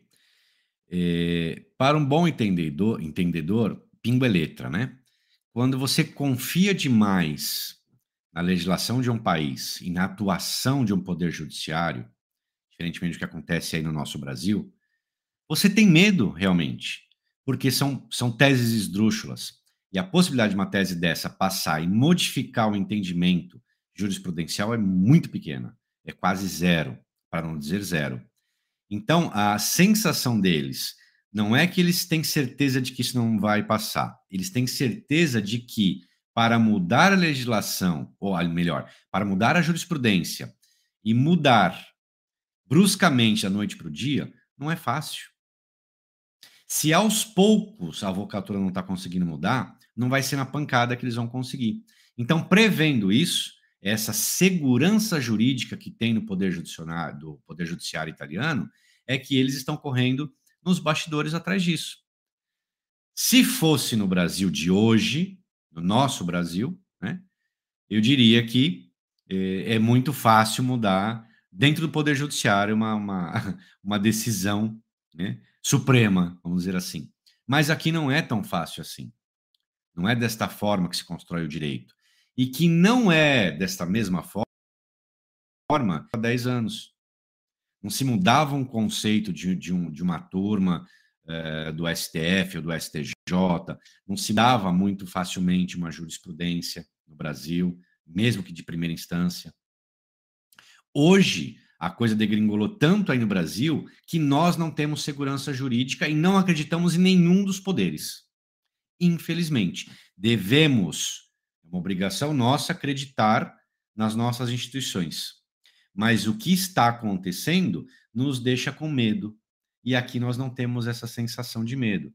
Aqui a nossa sensação é dificilmente isso passa. Os sérios, né? As pessoas que não, se, não estão se aproveitando dessa dessa onda. As pessoas sérias estão dizendo: olha, não temos preocupação com isso. É muito difícil né, de derrubar, de, de tirar um. Veja que as sentenças de hoje são embasadas numa decisão de Nápoles de 1907. Olha a segurança jurídica que a Itália tem. Aí você diz, Jimmy, mas o mundo muda. O mundo muda. Só que para eu mudar uma decisão, um conceito jurisprudencial, não é porque eu quero, é porque tudo tem que ter mudado muito. E isso é o bacana de um país sério na, suas, na, sua, na sua composição legislativa e na sua composição judiciária. Perfeito, muito bem explicado, parceiro. É, respondendo rapidamente aqui, o Beto Itabe, Itabera São Paulo mandou aqui uma perguntinha no Instagram. Vocês têm escritórios no Brasil? Beto, você que está aqui pelo Instagram, dá uma olhadinha na nossa última publicação aqui no Instagram que a gente fez inclusive hoje aí, aonde a gente apresenta a relação de parceiros que nós temos, é, são representantes oficiais da FM é, no Brasil e aqui na Europa. Então dá uma olhadinha lá na lista, na relação de parceiros que nós temos aí, vê qual é o seu estado. Às vezes você está em São Paulo, nós temos aí três parceiros em São Paulo. E aí você pode ver se qual é o que está mais próximo a você aí, e você pode procurá-los, tá? Fique à vontade. Uh, o Pietro Digital mandou aqui, ó, mas incluir essa certidão não vai atrasar mais ainda o processo? Eu acredito que ele estava falando sobre a escritura pública declaratória. Pietro, isso não faz não. nem ser mais rápido, nem não. demorar mais, tá? Não tem diferença nenhuma, não. Tá? É, o dele era o caso de juntar o casamento ou a separação, alguma coisa assim, ou o nascimento do filho, foi uma pergunta que ele fez lá atrás. De toda forma, nenhuma das, da, nem a declaração e nem certidões novas eh, atrasam o teu processo. Ah, quanto a incluir o documento durante o processo, é isso? Eu acho que ele tá, tinha é, pedido, que isso. nós tínhamos comentado. Não, não, isso. isso não atrapalha em nada não, tá? Não vai mudar em nada. Isso, na verdade, não é nada mais do que abrir o sistema do, do tribunal, lá onde está o teu processinho, abrir o processo e carregar um documento a mais. É isso. Basicamente é isso. É porque o juiz só vai ter acesso a isso no dia da audiência. Antes ele nem vai abrir esse processo. É, a Tássia Fantini colocou aqui, ó, vou falar em código. Adoro esses códigos aqui, viu? Vocês saberiam me informar se processo com o eu. Aí tem as figurinhas, né? Se eu ler isso aqui, Tássia, vai ficar na cara o que, que é que você escreveu, né? Se é demorado, é, eu devo chorar ou rir. É, assim, não é um dos piores, não, tá, Tássia? Assim, o que eu posso te dizer, não é um dos piores. Não é um dos piores. Então não, não precisa chorar, não. Nós temos com ele apenas um processo. É. e proposto em, só me engano, janeiro ou fevereiro, e até agora não saiu data de audiência. Então ele tá meio enroladinho. Mas, mas é um daqueles, né? Juiz, é um daqueles. É, mas como juiz é um juiz bom. É, é um daqueles que está no momento agora aguardando essa, essa mudança dos processos internos ali para poder colocar tudo em ordem. Mas é um juiz que a gente tem um feedback já de, de ter visto outros processos que foram realizados por ele, não conosco. Como o Jimmy falou, a gente tem só um processo com ele. Muitos juízes agora estão também migrando para outros tribunais para dar o suporte. Outros estão, outra turma está voltando a atuar também novamente no tribunal, que já atuaram no passado e estão voltando agora. Então, assim, tá tudo muito é, de, em mudança. Então, o que eu posso te dizer, ele não é um dos piores. É isso que eu posso te dizer. Então, não precisa chorar, não. Pode ficar tranquila, tá? Jonathan tá aqui com a gente, nosso amigo, parceiro, é, cliente também, tá aqui com a gente dando boa noite. Bem-vindo, Jonathan. É parceiro também, né, Jonathan? A Valéria Milhel está aqui também, Marcola, dando boa noite. É, em setembro de 2020, ganhei o processo no Tribunal de Roma, mas agora estou aguardando a segunda instância na Corte de Apelo, né, de apelação, marcada para novembro. Será que passa agora? Abraços, Valéria. Boa pergunta, Valéria, vamos colocar na tela. É, eu vou te dizer uma coisa, Valéria. Primeiro, você teve uma falta de sorte aí na, na distribuição do apelo. Né? Mas como a gente costuma ver todo santo dia, todo santo dia tem decisão da Corte de Apelo favorável. E mais uma vez, hoje, nós tivemos mais dois ou três, duas ou três sentenças, não nós da FM, mas de outros colegas, duas ou três sentenças de apelo, onde ah, o tribunal condenou a avocatura mais uma vez em ônus sucumbenciais. Uma dessas decisões é, o tribunal condenou a avocatura em 7 mil euros para pagar para o advogado né, do autor lá, do, do requerente da cidadania. E cada vez mais isso, com esse que a gente já vem também falando, quanto mais existirem condenações em ônus sucumbenciais, né, mais desestimulada vai ficar a avocatura em recorrer. Realmente, mais algumas aí, né? E a gente acredita que todas essas aí, é, se não tiverem realmente nenhum erro, nenhum problema é, na, na, transmissão, que seja só por conta dessas é, teses mirabolantes aí, é, por conta dessas teses a gente não acredita que passe nada não, tá? É, o Vitor colocou aqui, dúvida parte 1. A, né, a, gente tá, a gente tá igual o Rambo aqui agora, tem parte 1, parte 2, parte 3. É, há mais ou menos duas semanas eu perguntei quanto tempo após um julgamento do juiz é, ele deveria soltar a sentença. Minha sentença foi apresentada é, com dois meses e foi procedente, o direito à cidadania. Muito feliz, olha que coisa boa, Vitor. Não, vou até pôr na tela, Vitor, porque assim, quando tem uma mensagem boa dessa que a gente tem que compartilhar, né? Parabéns, viu? Primeiro lugar aí, parabéns. A segunda parte que o Vitor mandou aqui, ó, dúvida parte 2. Bora pôr na tela também. Um processo já aprovado em Roma para alguns integrantes da família. Quando novos integrantes pedirem, o advogado pode usar esse primeiro como referência e então agilizar, é, agilizar respondendo agora no comune? Vitor, vamos lá. Uh, são dois mundos diversos, tá? E aí eu vou te falar como advogado da FM e vou te dar exemplo de outros colegas. Então, primeira coisa, o que acontece no mundo judicial é, acontece para você, não acontece para outras pessoas que virão no futuro. Ou seja, não está o juiz que vai julgar um processo futuro, ele não está distrito a julgar conforme julgou o teu juiz. Cada juiz tem o direito de julgar conforme melhor lhe aprovém, de acordo com as suas idiosincrasias, com seu conhecimento, blá, blá, blá, blá, blá, blá, blá. Tá? Então, tirem isso da cabeça. Ah, o processo do Vitor tramitou, foi tudo ok. Agora o primo do Vitor, que é da mesma linha, né, do mesmo Dante Causa, vai propor ação e porque ele ganhou, o primo vai ganhar. É 100%? Não. Pode cair num outro juiz e que vai dar um outro julgamento. Isso é regra geral. O que, que nós da FM fazemos? Nós temos casos assim. Excelência, nós já fizemos uma ação desta família, ação número tal, que tramitou em tal, sentenciado tal, transitou tal, e todo mundo virou lá italiano, reconhecido pelo juiz tal. Para quê? Para que não haja amanhã, numa sentença negativa, algo conflitante quanto ao direito. Imaginem o seguinte: se um juiz, num segundo momento, sem saber disso, diz que tal italiano, tal Dante Causa não era italiano, perdeu por qualquer motivo. O que, que acontece com a decisão daquele primeiro? Então, para que não haja esse tipo de conflito de sentença e pare e tenha de parar no tribunal de apelo, por exemplo, eu, nós já informamos o nosso juiz. Olha, eu tenho um processo já transitado em julgado reconhecendo o direito desta linha. Esse novo processo, ele entra aqui nesta linha. Então, o juiz, ao pegar o processo, ele já sabe que teve uma decisão favorável para aquilo. Isso é judicial. Aí, legal, veio a sentença. Você ganhou igual a primeira lá. Né? O seu primo ganhou igual a você. Na hora de transcrever, é mais rápido ou mais demorado no comune? É igual. Por quê? Porque a transcrição agora é para o seu primo. Não abre o livro do seu, do seu livro para colocar o seu primo no seu livro. Vai abrir páginas novas, folhas novas, num livro novo, às vezes.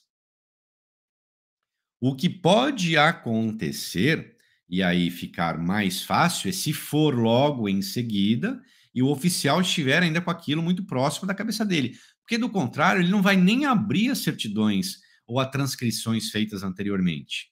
Ele vai fazer tudo novo, de acordo com a nova sentença. Ele não vai nem procurar. Ah, peraí, eu tenho aqui a família Vitor. Não vai, não tem porquê. Não existe. Como advogado fala, olha, já tem uma transcrição dessa família. Aí o oficial vai me dizer, beleza, mas é o Vitor? É filho do Vitor? É o casamento do Vitor? Não. Então, é uma transcrição nova. Eu sou obrigado a fazer do zero. Tá joia? O Bruno Bragueto mandou para nós aqui, Olá FM, primeira vez que participo da live, mas sempre assisto os vídeos seus. Parabéns e grande abraço. Valeu, Bruno, obrigado aí pela presença, viu? Espero que continue acompanhando sempre que possível aí as nossas lives os nossos vídeos. A gente fica, é, se sente honrado aí pela sua participação. Uh, o Sam Oshi, como é que é? Me ajuda aqui, parceiro. Sam Oshistad, eu acho que é isso. Okstad ah, se eu não me engano, é Oxtadit. É alemão esse sobrenome aqui, tenho certeza. Boa noite, Fabiano Mendrone. Muito obrigado pelas informações. Eu entrei com o processo judicial faz exatamente um ano. A audiência foi marcada para maio de 2024. Será que demora tanto assim? Não, você Mas, vai antecipar. Fique calma, fique, fique muito calmo, que as coisas agora, a partir do segundo semestre, muita coisa vai entrar em ordem. Fiquem tranquilos, tá? Fiquem tranquilos. Tem uma, uma das juízas aqui, né, que nós temos processos, que ela, come, ela ficou um ano sem antecipar nada. Ela tá antecip, começou a antecipar semana passada. É retrasada, acho que foi. É retrasada. Ela começou já. a antecipar agora. É. O Hugo tá por aqui também dando boa noite. Se caso o meu antenato não se casou e também não foi o responsável por registrar a filha no Brasil, ainda teria alguma chance de solicitar a cidadania via materna? Se o meu uh, antenato não se casou e também não foi responsável por registrar a filha no Brasil, ainda teria chance de solicitar pela via cidadania materna. Veja só, Hugo, a gente tem duas situações aqui, tá? Eu não sei a data do nascimento da filha do, do Dante Causa, tampouco dos filhos posteriores para dizer que é uma via materna pura, ou uma passagem de materna, na verdade. Agora, neste caso específico, né, neste caso específico, se ele não era casado e também não foi o declarante, você tem ali um dos motivos de interrupção dessa cidadania. Por quê? Porque você quebrou a ligação de filiação, você quebrou aquele laço que chamamos de sanguíneo, por isso iuri sanguine, tá? Que vem, que advém dessa dessa desse elo entre as certidões de nascimento e casamento ou nascimento com nascimento no caso, se não houver um casamento, tá certo? Agora, a sua pergunta me deixou uma dúvida. Se poderia optar por uma segunda linha materna, ou seja, que viria talvez do, da esposa do Dante Causa. Não sei se é isso, né? É, da mulher que, que viveu com ele. Depois você só confirma para mim se é isso, que aí eu te dou a segunda resposta. Mas nessa sua, no seu caso, você tem aí uma interrupção da cidadania que precisa ser sanada. E aí, de acordo com a análise dos seus documentos, é que a gente pode dizer, olha, dá para voltar, você obter de novo esse direito, ou você perdeu de vez. É, e é importante sempre a gente olhar o documento, porque dessa forma, só com a pergunta, fica um pouquinho difícil da gente compreender. Às vezes tem ali um detalhezinho que deixou passar, e é aquele detalhe que faz a diferença. Então é importante sempre olhar o documento. O Bruno colocou aqui, Brunão mandou boa noite, mandei e-mail para avaliação e proposta ontem. Quanto tempo os senhores mandam a resposta? Bruno, é, eu devo estar tá te dando esse retorno já amanhã, tá? Normalmente a gente pede 48 horas para poder avaliar, porque são muitos os e-mails que a gente recebe aqui com pedido de avaliação. Então, normalmente a gente vai atendendo conforme vai chegando, tá? E aí a gente coloca numa fila ali, de, dentro de 48 horas normalmente a gente dá o retorno. O, o Alex Sposetti mandou aqui também boa noite, pessoal. FM não para. Alguma ideia de como será os processos protocolados em Macerta? Macerta ou Macerata? É alguma dica de como são o pessoal do Tribunal de Ah, Macerata, depois eu escrevi embaixo. Alguma dica de como é, são o pessoal do Tribunal de Macerata? Não, eu não tenho noção nenhuma. Você tem alguma noção para passar sobre Macerata, parceiro? Não, ainda não temos nada. Hoje a gente só está trabalhando com conjecturas. É, hoje tudo que a gente vê a falar é só especulação mesmo. Não dá pra gente não dá pra gente ter certeza de nada ainda até o momento, tá, Alex? É, o, o Leonardo Tomasi já tinha escrito lá em relação à data de quando foi depositado. O Otávio Nani mandou aqui: a minha audiência na Corte da Pelo está para 5 de outubro de, desse ano, de 2022. Acha que pode antecipar também a distribuição? Foi no dia 1 do 10 de 21. É, a audiência de corte de apelo, não, a gente não vê é, antecipação de, de audiências, não, tá, Otávio? Uma coisa é a antecipação de audiências na primeira instância, tá? Essa sim a gente tem visto acontecer. Agora, antecipações em processos que estão na, na corte de apelo, a gente não tem visto serem antecipados, não, tá? Uh, Rodrigo Sove mandou Bonacira tutti. Salve Fabian e Jimmy. Hashtag FM não para. Bem-vindo, bem-vindo, Rodrigo o Paulo de Siqueira também, e os processos distribuídos em janeiro desse ano, será que podem diminuir o tempo para sua finalização também? Ainda não tenho data de audiência. Pessoal é ansioso. Entrou agora em janeiro, já está esperando antecipação. Calma, gente, vai começar a realmente entrar nas agendas de forma coerente e correta a partir do próximo semestre. Calma. Vamos deixar passar agora essa, esse período, porque esse meio de ano aqui na Itália é tudo meio parado, até um pouco por conta das férias de verão que existem aqui na, na Itália. A gente tem verão de junho a agosto, né? Então é os meses que realmente aí o pessoal aproveita para dar uma descansada, colocar as coisas em ordem, para daí voltar em setembro é, com um pique total. Então, assim, vamos aguardar passar um pouquinho essa temporada, que nós já pegamos esse primeiro semestre um pouco lento por conta dessas mudanças processuais. Aí veio o verão agora. E no segundo semestre a gente vai ter aí com certeza alguns ajustes aí, algumas antecipações. Todos aí que estiverem interessados em saber sobre antecipação, tenham paciência, aguardem o segundo semestre, que pode com certeza é, começar a ter uma antecipação de massa aí, porque realmente a tendência é essa, tá? Lembrando, a gente quando fala de antecipações aqui, mais uma vez, né, a gente está falando de antecipações na primeira instância, tá? O Leonardo Tomazico deu risada aqui. Opa, vocês estão é, dando sorte nas dicas. Pode deixar que venho sim. Mas é para vir mesmo, viu, Léo? O Ronaldo de Andrade colocou aqui: com relação à cidadania de filho menor de idade, é exigida para os pais, é, no caso, pai e mãe, a autorização de órgão brasileiro, como ocorre em viagem do menor? Ronaldo, vamos lá. Vou destrinchar em, em duas a sua pergunta, porque ficou um pouquinho confuso para mim. Então eu vou responder as duas achando que eu vou te acertar na, na mosca, tá? Uh, primeira situação. Quando os pais que têm, portanto, filhos menores, quer casados, quer separados, quer divorciados, se um deles se tornou italiano e vai solicitar o passaporte, o outro cônjuge tem de dar o ascenso, tem de autorizar. Olha o que eu estou contando para vocês, hein? Muita gente não sabe disso. E isso ocorre também em relação aos filhos, né? Então, vamos lá, recapitulando. Casal, um deles é, se tornou italiano, estão separados, divorciados, vivendo em planetas diversos, mas têm filhos menores em comum. Para esse italiano obter o passaporte, ele tem de ter o ascenso do outro pai das, da criança ou das crianças. Com relação à viagem des, desses menores que se tornaram italianos, é, tanto no Brasil quanto na Itália, você já pode autorizar isso na feitura do passaporte, tanto no Brasil quanto aqui. Então, hoje no Brasil, quando você vai solicitar um passaporte, você vai determinar ali se as crianças podem somente viajar com os dois pais, com apenas um pai, né, um, um genitor, ou sozinha. Tem essa opção. Já no próprio passaporte sai essa autorização. Quando você faz o pedido, você já determina como você quer. E aqui também, se o filho pode viajar sozinho ou não, tá?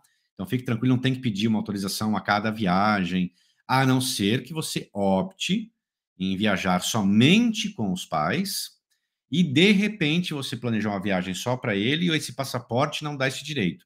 Aí sim você vai ter que correr atrás é, para ter uma, uma autorização né, especial para essa viagem deles. Mas em regra no passaporte você já define isso. Perfeito. Uh, o Paulão tá por aqui, Paulo Aguiar, mais uma vez com a gente aqui. Sono arrivato, ciao a tutta la família FM Cittadinança. Já deixei o like, hashtag FM não para. Valeu, Paulão, obrigado, viu? Falar nisso, pessoal, será que tá tendo like hoje? Será que a galera tá dando like, parceiro? Deixa eu dar uma olhadinha aqui, 61 likes até agora. Já passaram por aqui 175 pessoas e 61 likes. Eu acho que o pessoal não tá gostando aí, não, viu? O pessoal tá dando pouco like hoje. Vamos dar like aí, pessoal. Senta o dedo no like. Alexa, vamos faturar? O povo preguiçoso, bora dar like nessa bexiga e compartilhar com as tias do Zap. Grazie, amore mio. Viu? É para dar like e compartilhar com as tias do Zap, viu? A Alexa tá avisando vocês aí, por favor, né? Vamos, vamos dar like e compartilhar a live aí também. O Paulo Siqueira deu um ok aqui, beleza. Rafaela Bocalini está aqui com a gente também. Caso essa lei é, de só os avós poderem passar é, for aprovada, começa a valer no dia seguinte ou depois de um ano? Tudo depende, Rafaela, de como é aprovada e os termos da aprovação, porque você tem é, leis, como no Brasil, de aplicação imediata, é, nós temos leis que têm o vacácio legis curto, vacácio legis é o tempo de vacância da lei, tá, pessoal? Entre ela ser assinada, ela ser promulgada e ela entrar em vigor. E temos leis que podem estipular o prazo. É, assinada hoje, porém vai entrar em vigor em 365 dias, 390 dias, 100 dias. Tá? Então isso vai depender de como ela foi criada e votada. O Vitório colocou aqui, Fabiano, você chegou a ver a nova árvore da família Rotondo que mandei, contendo as datas, etc. Vi sim, tá, Vitório? Deu uma olhadinha sim. Aí vou te dar um retorno também. amanhã eu devo estar te enviando um e-mail também sobre isso, tá ok? Uh, o Léo Tomasi colocou aqui: minha mãe não é casada com meu pai e a família do lado dela quer fazer uh, o processo judicial. Para eles falta um documento de casamento. Vocês recomendam busca ou correção do nascimento que não está assinado pelo Dante?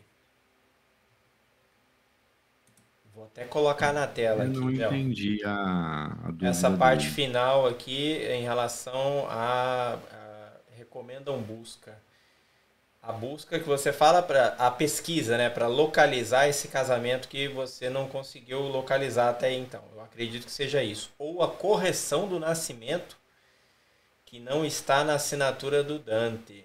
Está, ah, deve ser declarado pelo Dante, deve ser isso. É, se no nascimento do filho, tá, desse casal que você não achou o casamento, o declarante não for aquele que transmite, aí eu sugiro é, que você junte o casamento para verificar se quando houve o casamento, se esse casamento aconteceu antes do nascimento desse filho, para ver a questão da legitimação desse filho, tá? E aí eu sugiro que você busque, é, no caso aí você usou o termo buscar, a gente usa aqui busca para outra coisa. Mas é, aí eu sugiro que você pesquise esse documento de casamento para averiguar se o filho era foi legitimado é, através desse casamento. Isso se o declarante desse filho não tiver sido aquele que transmite a cidadania, tá bom? Leonardo Martins. Hoje a gente tá cheio de Leonardo aqui. Tem três Leonardos aqui na live. Olha que beleza. Leonardo Martins. Eu tenho que falar pelo sobrenome, que aí fica fácil de, é. cada um saber quem é, né? Boa noite, Fabiano. Minha avó brasileira tem os pais italianos. No caso, os meus bisavós, ambos são italianos. Posso pedir a cidadania pela, pelo bisavô pela questão daquela regra de idade para a mulher? Vou responder essa aqui, tá, parceiro? Vamos lá. Léo, é, mais um Léo, né? Leonardo Martins, vamos lá. É, bom, você, os seus, é, você tem os pais italianos, na verdade, é, os seus bisavós, né? Ambos são italianos. Você quer saber se você pode pedir pelo seu bisavô. Se os dois, Leonardo, são italianos, tanto o bisavô como a bisavó, em regras gerais, você tem que realmente pedir pelo bisavô, tá? Isso se os dois forem casados. Agora, se a gente estiver falando de linhas diferentes, você pode ter, por exemplo, um bisavô italiano pela linha do seu eh, avô, e você pode ter, por exemplo, uma bisavó pela linha da sua avó, que são linhas diferentes. Nesse caso, você pode escolher ou uma ou outra. Quando a gente fala de bisavô e bisavó, ambos casados, nesse caso você, em regras gerais, precisa pedir pelo italiano, tá? Pelo homem italiano. É, então acredito que, é, com base na sua pergunta, o correto é se esse bisavô é casado com uma italiana também, o correto seja solicitar mesmo o direito, o pedido da, do reconhecimento através desse bisavô. Ele então seria o seu dante causa, tá? Uh, o Alexandre Gamba colocou aqui, eu fiz pelo consulado, beleza. O Lucas Corali, que está aqui com a gente mais uma vez também, dando boa noite. O Fabiano me pediu para perguntar para o Jimmy. Pedi mesmo. Ah, e você veio com a pergunta hoje. Show de bola, Luca. Vamos lá, vou até pôr na tela aqui que eu vou deixar o meu parceiro responder aqui de forma técnica. Jimmy, qual foi o ano que foi extinto aquela obrigação da esposa adotar o sobrenome do marido? Para eu fazer as retificações. É, depois ele colocou aqui, é, viram também que hoje. Ah, isso aqui já é outra pergunta, mas beleza, vamos voltar lá colocar na tela. Você lembra, meu parceiro, quando que foi que foi extinto isso? Porque tinha aquela coisa, né, da, da mulher casava, ela já pegava o sobrenome do marido sem ter que pedir. Você lembra quando é essa data? Você quer dar uma pesquisada para responder para o Luca aí? Você fica à vontade. 1962. Pronto. O homem tem na ponta da língua. Olha que beleza. Até então, 1962 tá. era obrigatório. A partir dali era passou a ser facultativo. Perfeito, perfeito. Então era isso que você precisava saber, né, Luca? Para ver aí se a data batia, se ia precisar ou não retificar. Perfeito. Até porque essa questão de retificar que o Luca está colocando aqui para gente, pessoal, para deixar claro para vocês aí, tá? É, por exemplo, né, no processo administrativo, às vezes é pedido para retificar várias informações. E aí pode ser que exista ali é, essa diferença, essa variação de sobrenome. Às vezes numa certidão consta o sobrenome do marido, na outra não consta. E aí fica é, essa bagunça de nomes, né? Então, se vocês, por exemplo, é, estiverem pensando em fazer o processo pela via administrativa e identificarem que nas certidões até 1962 é, a, o nome da esposa tinha o sobrenome do marido e nas certidões que vieram depois as novas esposas não traziam no seu nome na mudança do casamento ali o sobrenome do marido era por escolha própria já não era automático então vocês podem ver essas diferenças aí isso serve para verificar se você vai, por exemplo, precisar retificar alguma coisa ou não quando você pensar em fazer o processo administrativamente, tá? Valeu pela pergunta, Luca. Obrigado por ter trazido aqui para a gente mais uma vez. Falei para você que o parceiro ia matar aqui rapidão. Falei. Depois o Luca colocou aqui, viram também que hoje aprovaram uma coisa a favor da cidadania.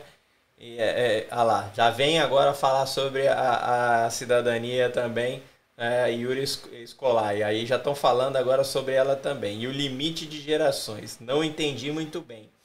Luca, vamos lá. Rapidex, tá? Rapidex. Muita hora nessa calma. Não tem nada aprovado ainda não. Tá? É o debate que eles estão fazendo internamente, os partidos, eles estão tentando criar um projeto aí para que vá para votação. Tá? Fique calmo, não tem nada aprovado ainda não. Não mudou nada. Calma. Se tiver e aparecer alguma coisa que venha a tratar sobre mudanças realmente, vocês podem ter certeza que é os primeiros que vão vir aqui para falar para vocês, não para os outros, tá?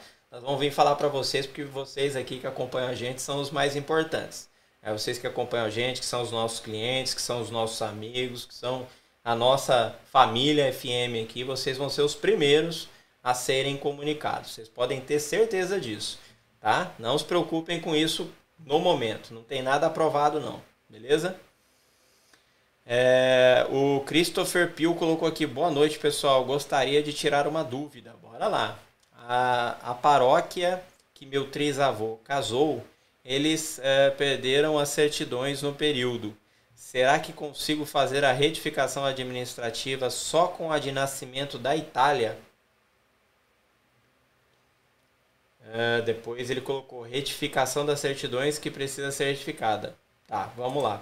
Colocar na tela aqui para ver se a gente conseguiu entender a tua pergunta, tá, Christopher? A paróquia do seu trisavô onde ele se casou, então religiosamente, perdeu a certidão naquela época. Né? É, primeiro, você pediu a negativa para essa paróquia? A pergunta 1, um, tá? Existe uma negativa, a paróquia te deu uma negativa falando o porquê esse documento não pode ser emitido? Precisa existir esse documento, tá? Você precisa juntar esse documento. É, segundo, tá? Uh, você colocou aqui, será que consigo fazer a retificação administrativa só com a de nascimento da Itália? Perfeita pergunta, tá, Christopher?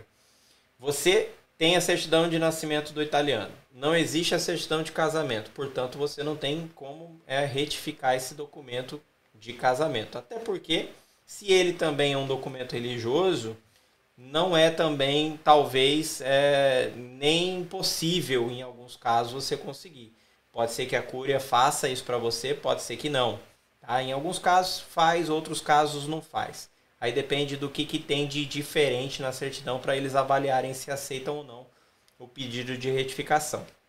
Agora, se você não tem a certidão de casamento, você tem uma negativa dizendo que esse documento não pode ser emitido, você vai apresentar a, a, certidão de nascimento italiano traduzida é, para a língua portuguesa, junto com o registro no CDT, é, aonde então você vai ingressar com o pedido de retificação e incluir também a certidão negativa que você tem deste casamento, apenas para constar como um documento, tá? Mas não porque ele vai trazer mudanças ali que sejam significantes às certificações solicitadas, mas faz parte do, do, do processo você apresentar todas as provas para seguir com essas retificações. Agora, a parte técnica do processo de retificação, vou deixar o parceiro passar para você. Apesar de você ter pedido sobre as retificações administrativas, né, que são sempre avaliadas pelo cartório a qual você vai solicitar o pedido, que pode ser que o cartório aceite, pode ser que não, pode ser que ele peça mais documentos, mas vou deixar o meu parceiro passar um pouco mais de informação técnica voltada à retificação é, é, de forma geral, né, porque é, o processo de retificação, ele, por mais que seja feito administrativamente, ele é feito através de um juiz do cartório. Né? Então, bora lá, solta aí, parceiro. O importante do que você acabou de falar está perfeitíssimo. O importante é só a gente destacar que ah, quando você busca uma retificação é, no cartório, portanto, pela via administrativa, o que, que você pretende retificar? Então, se falta uma certidão de casamento e você, nas certidões seguintes, precisa retificar informações desse suposto casamento, você não vai conseguir retificar, porque você não tem a informação. E mesmo que tivesse, no seu caso específico, um casamento religioso, ele não serve para modificar assentos civis. Ele serve uma série de situações para comprovar que existiu, para você fazer uma tardia, tal, mas para você modificar, certo? Uma informação, um registro civil sobre o que aconteceu no casamento religioso, nunca vi um cartório fazer administrativamente.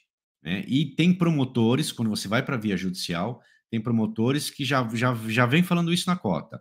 Não se retifica é, certidões civis com base em certidões religiosas. Infelizmente, dá para fazer? Dá.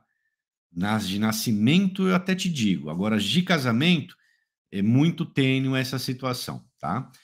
Agora, regra geral, como o Fábio falou, toda a, toda a retificação, quer administrativa, quer não, ela vai passar pelo crivo de um juiz, ou pelo juiz corregedor daquele cartório, ou por um juiz especializado na justiça civil. Show de bola. A perguntinha que foi enviada aqui no Instagram, o LeDNZ, DNVZ mandou aqui, olá, tem uma dúvida. Meu antenato nasceu na Itália e foi para o Brasil em 88, mas o filho dele nasceu em 1918. Logo está fora da GN e da tal renúncia tácita. Hashtag, aí ele está perguntando, né? Logo estaria fora da, da GN, da renúncia tácita? Pode responder, parceiro? Eu vou, eu vou responder, eu leio, né?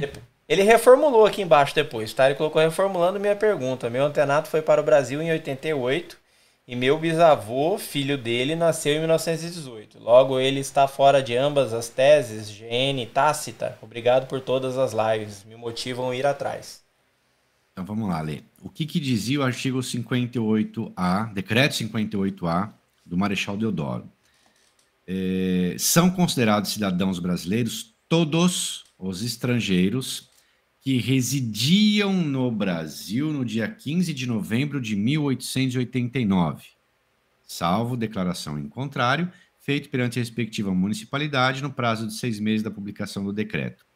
Então, todos que estavam no Brasil em, de, em novembro de 89 são considerados grande naturalização. Então, o seu Dante causa estaria bem no meio da grande naturalização.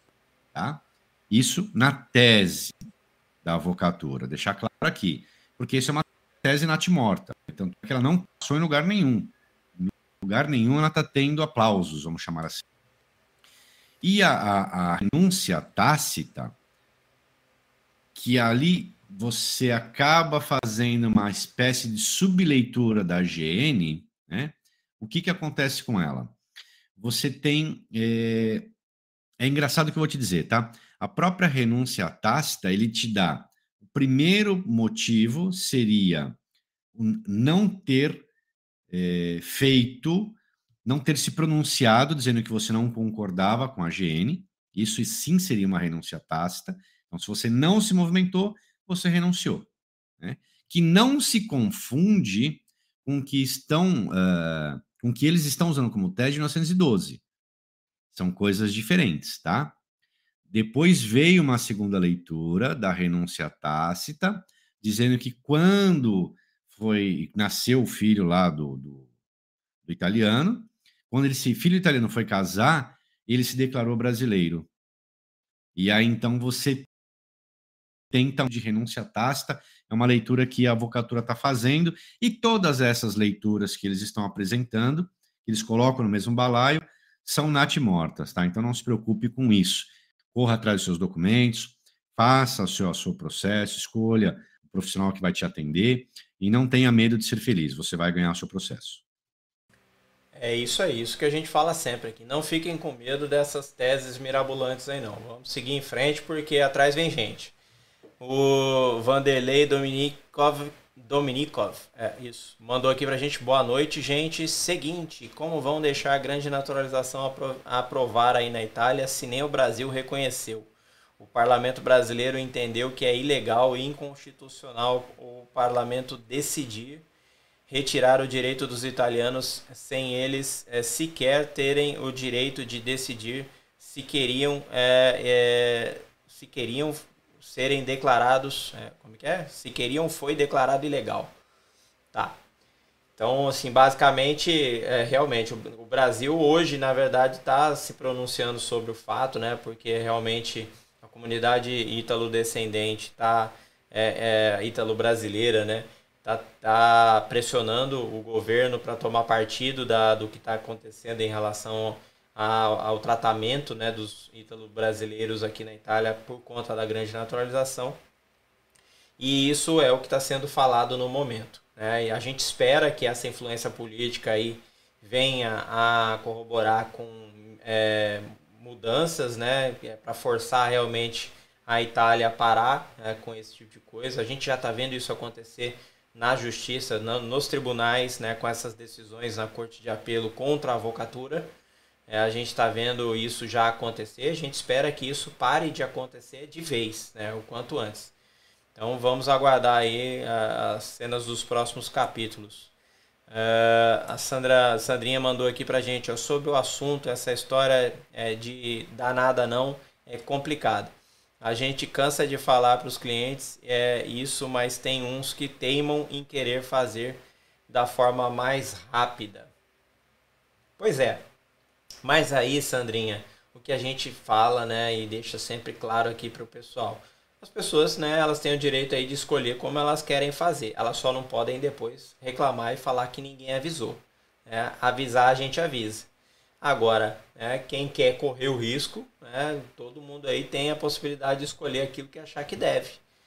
O nosso papel aqui é só levantar todas as, as possibilidades e saber que podem existir, podem acontecer.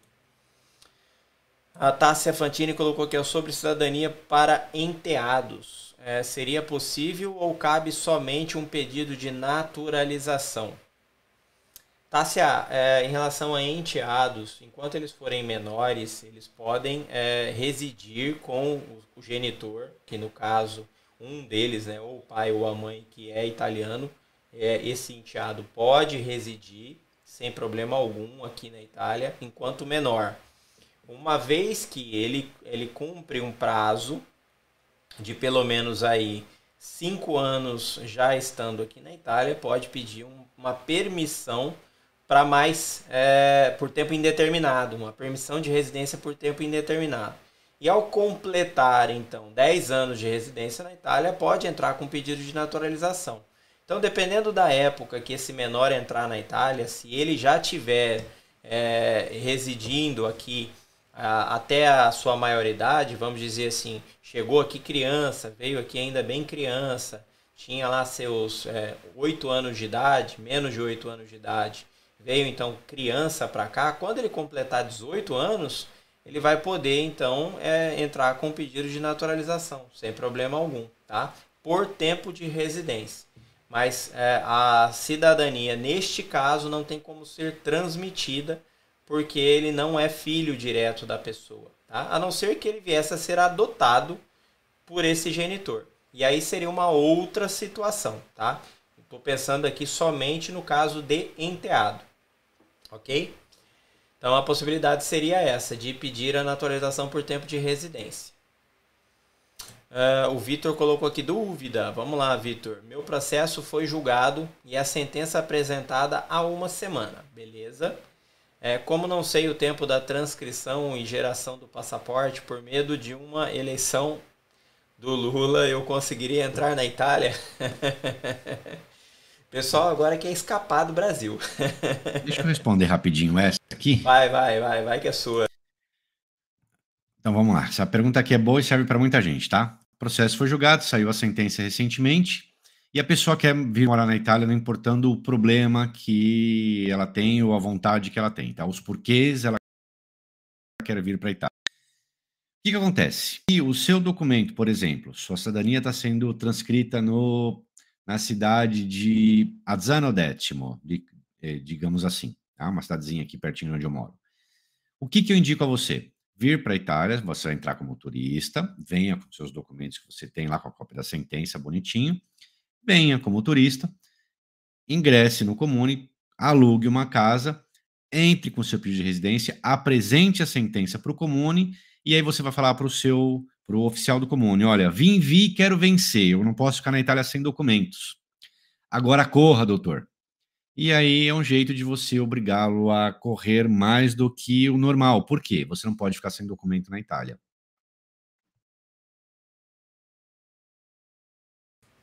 Show de bola, é isso aí, isso aí. Ó, bora lá, vamos para a próxima pergunta. Então, deixa eu ver se tem alguma outra perguntinha aqui no Insta. Não, não tem. É, lembrando, pessoal que está no Instagram aqui, se tiver alguma perguntinha para fazer, tem um balãozinho aqui embaixo com um pontinho de interrogação, tá? Coloca a perguntinha para gente ali que fica mais fácil da gente acompanhar do que nos comentários, beleza? Bom, tem uma perguntinha aqui do José Alves, Josué Alves, que mandou aqui. É, Jimmy, já distribuiu alguma ação em tribunal de província? Cidadania não, Josué.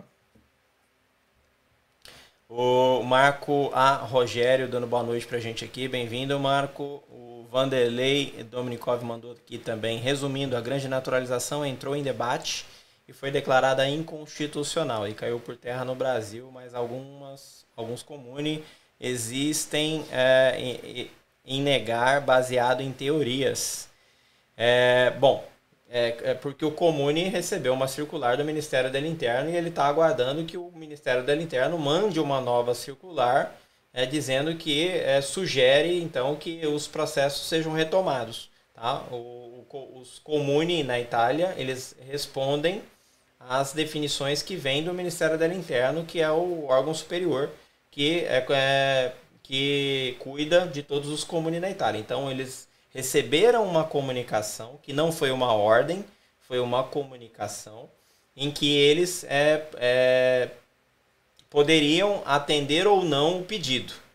E aí alguns resolveram atender esse pedido do Ministério da Interno e até que o Ministério da Interno envie um novo comunicado, liberando então a possibilidade dos comunes retomarem esses processos, e, infelizmente aí vai ser necessário realmente aguardar já que nessa circular que foi enviada pelo Ministério do Interior, eles é, deixaram claro que aguardariam as decisões que viessem a ser tomadas na Corte de Cassazione. Então precisamos aguardar as decisões. Eles não colocaram uma decisão, eles colocaram as decisões. É, com base nessas decisões é que eles então vão tomar um partido e fazer um novo comunicado. Se esses processos devem ser então cancelados ou é, é, tirados de suspensão e retomados. Então temos que aguardar aí para que isso venha a acontecer, para então mudar alguma coisa nesse cenário. É, depois Vanderlei colocou teorias baseadas em parlamentares preconceituosos. A Ana Lúcia de Grande colocou aqui, cheguei tarde, mas boa noite a todos. Bem-vinda, Ana Lúcia, mais uma vez com a gente aqui. Leonardo Tomasi também colocou muito interessante essa explicação sobre a inclusão ou não dos filhos menores. O Vitor Andolini também é, colocou aqui, é, não posso citar nome, tá, Vitor? É, é, o quem fala que a sinistra defende nossos interesses. É, nada mais improcedente. Eu acho é. que é um dos únicos que fala isso. Pois é, eu não vejo a sinistra. Deixa pra lá. É. Felizmente eu não vi até hoje, né? Eu, pelo, pelo contrário. O Elcio Bino está aqui com a gente mais uma vez, dando boa noite. Bem-vindo, Elcio, sempre bem-vindo aqui. O Paulo de Siqueira também acho que vou querer aquela caneca. Pode mandar para Curitiba? Paulo, a gente é, está aí nos programas. A gente, eu até comentei na terça-feira, né? Nós estamos aí já com algumas programações de sorteio é, de caneca e camiseta da hashtag FM Não Para aí para vocês. Mencionei que na terça-feira agora passada é, nós tivemos até hoje aqui no canal sorteio apenas quando nós tivemos aí 100 likes batidos durante a live. E por enquanto a gente está mantendo essa, essa, esse número. Quando a gente tiver aí é, a possibilidade de fazer sorteio para vocês, fiquem, é, podem ter certeza que a gente vai sortear sim, tá? A caneca é um dos itens que a gente sorteia aqui é, quando a gente bater essa, essa meta aí de 100 likes é, durante a nossa live. Tá? Lembrando que é durante, não é depois não, tá? Tem que ser ao vivo aqui. A Tássia Fantini agradecendo aqui, obrigado pelas respostas. O Leonardo Tomasi também colocou uma dúvida. O documento de divórcio do meu pai e mãe não foi encontrado porque é muito antigo. Boa pergunta, vamos pôr na tela aqui. é, foi incluído no processo o documento de separação judicial. Será que a transcrição pode dar problema para mim? Leonardo, vamos também separar aqui a tua questão em duas partes, tá? É, você disse que não foi encontrado o divórcio do seu pai em razão do tempo. Isso é muito antigo, né? E aí, então, você só incluiu a separação judicial. Acho que é isso que você colocou. Primeira coisa, se os seus pais não forem requerentes, não tem por que juntar a cópia de processo de separação ou cópia de divórcio, se eles não forem requerentes, né? Dizer que seja seu pai que passa para você. Se ele não for pedir a cidadania, não precisa desses documentos dele. Mesma coisa do lado da mamãe. Agora, se eles forem requerentes, ou aquele que for requerente, né, um dos dois, no caso, o que, que vai acontecer? Na certidão de casamento deles, vai estar averbado o divórcio. Quando for ocorrer a transcrição dessa cidadania no comune, se o oficial se atentar que você apresentou somente a separação e consta no inteiro teor o divórcio, ele pode exigir e paralisar aquela transcrição. E aí é óbvio que dependendo do oficial, ele libera o seu, seguro do seu pai, né? Então, assim, tudo pode acontecer se um deles for requerente. Agora, se não for, não precisava nem ter juntado a separação. Agora, uma dica. O processo de divórcio, ele é mais novo do que da separação. Se você achou a separação, você tem que achar o divórcio. Porque primeiro vem a separação. Depois vem a conversão para o divórcio. Então, no mesmo local que provavelmente eles se separaram, vocês não mudaram de estado, né? É, vai ter lá o divórcio. E aí, então, você precisa realmente buscar esse documento, caso ele, eles sejam requerentes. Perfeito. O Otávio Nani é, mandou aqui, tem referências sobre a juíza, pontinho, pontinho, pontinho. Otávio, a gente não comenta nome de juízes aqui na live, tá? É, ela julgará meu processo na Corte de Apelo. É, você tem alguma referência sobre essa juíza, ou parceiro? De cabeça eu não, não me recordo. Algo que ela tenha feito que possa ter chamado minha atenção. Então não posso te dizer nada nem contra nem a favor. O Jonathan colocou aqui, parceiro sempre, Fabiano. É isso aí, show de bola, Jonathan. O Bruno Leodoro também colocou aqui ó, uh, sobre o e-mail uh, que mandou, beleza. Já te respondi aqui também, né, Bruno? O Léo Lotufo colocou aqui pra gente: é, se eu não levar os documentos dos meus filhos menores no consulado no meu agendamento, posso simplesmente pedir a solicitação das mães para o meu passaporte? Sim. Boa pergunta. Pode. Pode sim, sim. problema, tá, Léo? Se o consulado não te, não, não te fizer nenhuma exigência de incluir os filhos, ele basta somente o acesso. Depois colocou aqui pra gente, eu acho que complementando aquela parte lá que ele tinha colocado lá atrás. No meu caso, os dois Dante Causas é, são italianos. O trisavôs, é, a filha deles, a minha a bisavó, que nasceu no Brasil. É, então, os três avós é que são italianos. A filha já nasceu no Brasil, é, que é a sua bisavó, está registrada em 1925. Porém, eu não encontrei nenhum indício de que meus, eu acho que três avós, né, foram casados. É, eu ainda não peguei a certidão da minha bisavó para confirmar se ela foi registrada pelo pai, mas já estou pensando nas possibilidades. Então, antes Já de está sofrer. sofrendo o- por antecipação. Antes de sofrer, pega a certidão. Não sofre, não. Até porque, se os seus os, os dois, três avós são italianos, a chance dele ter registrado é muito grande. Porque é muito mais fácil o homem ter registrado eh, o filho do que a mulher. Agora, pode existir um terceiro aí que declarou. É, acontece? Acontece. Mas é menos do que a chance do pai realmente ter declarado. Então não sofre com antecedência, não. Pede o documento antes e depois você sofre, se tiver que sofrer, mas não sofre antes, não. O Boscardinho, eu já dei meu like, Alexa. Já avisou a Alexa aí que foi dado like. Show de bola, Boscardinho. Sara Dias aí dando boa noite, família FM. Uma pergunta: nesses, é, nesses últimos 30 dias, o Ministério do Interno tem alegado GN nas sentenças de clientes de vocês? Não. Nossa, nós até hoje só tivemos um, uma alegação, um recurso apresentado e já faz tempo. E de lá pra cá, graças a Deus, não tivemos mais nenhuma não, viu, Sara?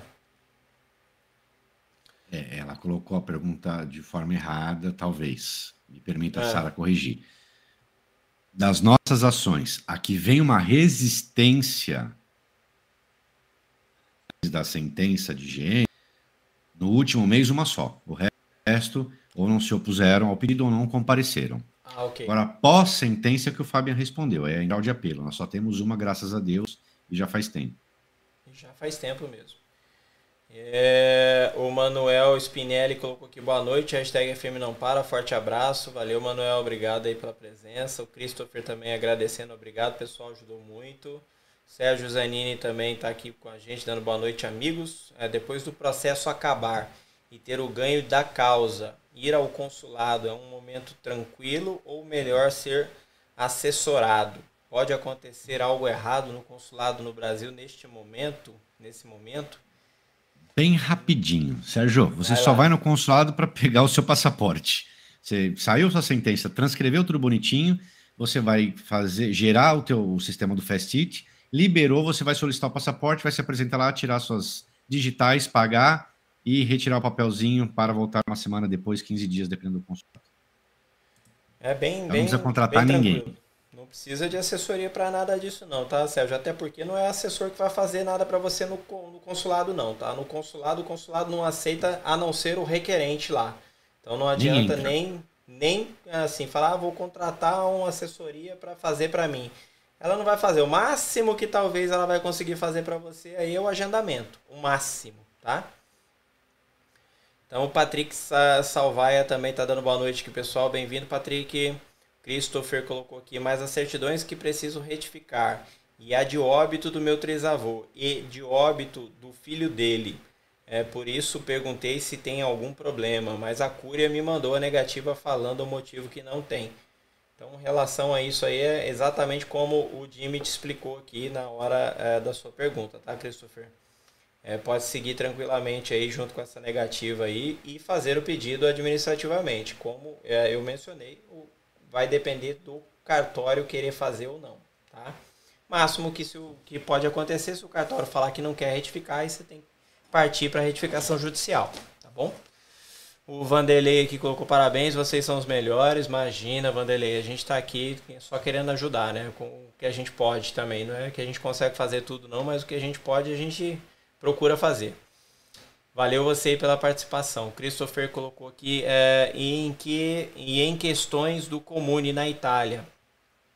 Eles aceitam fazer a cidadania sem o documento de casamento, só com a negativa da cúria, mas o restante da linhagem estar certa. Bom, se esse documento você não tem, Christopher, você não tem, não tem como você inventar um documento. Se você não tem esse documento, você tem uma negativa dizendo que ele não existe, você tem que apresentar o que você tem. É, cabe ao comune aceitar ou não, como a gente sempre menciona aqui. Assim como acontece no consulado, acontece no comune. O consulado e o comune eles podem ou não aceitar. Em via de regra, deveriam aceitar. Porque se é um documento que você não tem como inventar ele e a Cúria está te dizendo que não tem como emitir, é, já é uma negativa desse documento. Então é isso que prova que esse documento existe. Agora, o importante é que não exista interrupção na transmissão. Uma coisa é você não ter o documento, outra coisa é você ter uma interrupção na transmissão. Se houver interrupção na transmissão, nem o consulado, nem um comune vão aceitar o teu pedido. Tá? Então são coisas diferentes. Enquanto a documento, a falta desse documento mais consta uma negativa do motivo, já é um documento. Agora, quanto à interrupção é que não pode acontecer, tá bom? Vanderlei aí colocou, estamos aguardando essa decisão. Todos, todos aguardam. O Paulo de Siqueira aí também queria agradecer a disponibilidade de vocês. Esse canal de vocês é muito bom, com certeza iria indicar. Valeu, Paulo, obrigado. O Otávio Nani, eu desculpe ter citado o nome da juíza, obrigado pelas respostas. né? Imagina, Otávio. A gente só não menciona, pessoal, porque aqui a gente tem a lei da privacy, a gente prefere evitar esse tipo de, de comentário sobre nomes de juízes, nomes de, de uh, outras, outras personalidades aí do mundo da cidadania italiana também, porque a gente não está aqui para falar de ninguém, pessoal, a gente está aqui para fazer o nosso trabalho, falar daquilo que a gente é, conhece e entende, A gente muitas vezes repete as mesmas respostas porque as perguntas eh, vêm de outras pessoas. É óbvio que a pessoa que entra aqui e pergunta uma vez, ela não vai entrar, é, não vai fazer a mesma pergunta toda vez. Então são pessoas diferentes que perguntam e a gente está aqui no papel de responder. Então a gente tem que responder mesmo, tá? Então esse é o nosso papel aqui. O, o Paulo depois mandou aqui, ó, para encerrar minhas perguntas, existe algum problema de renúncia tácita quando, por exemplo, a minha mãe é funcionária pública, professora e eu também professor? É, ouvi algo que sim. Paulo, uh, uh, assim, ó, o juiz não sabe a profissão de vocês, o consulado não sabe, não sei que ele pergunte. Mas o comune não vai perguntar a profissão de vocês, certo? A ideia que se tinha era quando você fosse trabalhar para um outro país, portanto, funcionário público daquele país, você tinha essa perda da cidadania, uma das possibilidades da perda. Mas não quer dizer que você que nasceu no país, tá certo? Que é um funcionário público, que é um funcionário privado, que é o que quer que seja, não interessa para a Itália, interessa que você tem direito à dupla cidadania. Você faz o munus público, por exemplo, por morar e viver até então no Brasil. Você não é obrigado a renunciar ao teu cargo para se tornar cidadão italiano. Não tem-se nenhuma legislação da Itália. E se você ouviu, toma cuidado, viu? O, toma cuidado com a interpretação. Às vezes as pessoas falam, mas aí quem ouve interpreta de outra forma. Então por isso que a gente tenta ser mais claro e objetivo em relação a isso, tá? para tentar ajudar vocês aí a compreender algumas situações, como essa mesmo da renúncia tácita. Se vocês tiverem dúvidas sobre renúncia tácita, o Jimmy já fez um vídeo aqui no canal onde ele explica bem sobre a parte da renúncia tácita. Dá uma olhadinha, dá uma, uma assistida que vale a pena. Hugo depois aqui agradecendo, obrigado pelas dicas. Imagina, Hugo, obrigado você pela, pela participação, tá? Espero que participe mais vezes. A Roseli também mandou aqui pra gente essa questão de ex-cônjuge assinar para emissão do passaporte. Não entendi direito, travou aqui. Qual a maioridade na Itália? 18 anos, tá, Roseli? Mesma coisa. É, o que eles julgam a maioridade da Itália ou do Brasil? A maioridade, independente da Itália do Brasil, é a maioridade, tá? Tanto aqui como aí é a mesma coisa, 18 anos, tá? E em relação a cônjuge ter que autorizar ou ex-cônjuge, é, toda vez que você se torna um cidadão italiano, tá? No, ou você que é o requerente ou seus filhos, é precisa, no caso de, vamos, vamos separar aqui o joio do trigo, né? Vamos fazer separadamente. O, o ex-marido ou a ex-mulher se tornou um cidadão italiano, ok? Ele precisa da autorização deste ex-cônjuge para que ele possa fazer os documentos dele quando existir, um, é, existir filhos menores deste relacionamento. Apenas quando existir filhos menores. Se esse casal não teve filhos, esse ex-cônjuge não precisa da autorização do outro cônjuge, tá? Ou do ex-cônjuge. Só quando existir filhos menores. Perfeito? Menor de 18 anos ok?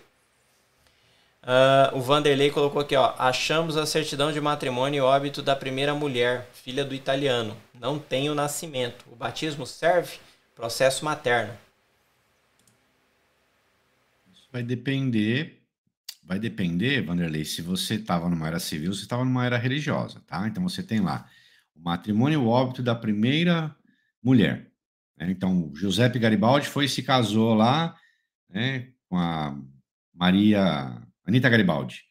Você tem esse matrimônio. E aí a Anitta faleceu, tá certo? Eles têm uma filha. Ali você tem, dependendo da era, o batismo, batizado, ou você tem o nascimento civil. Procure, se for numa era civil, procure bem, que normalmente eles faziam os dois.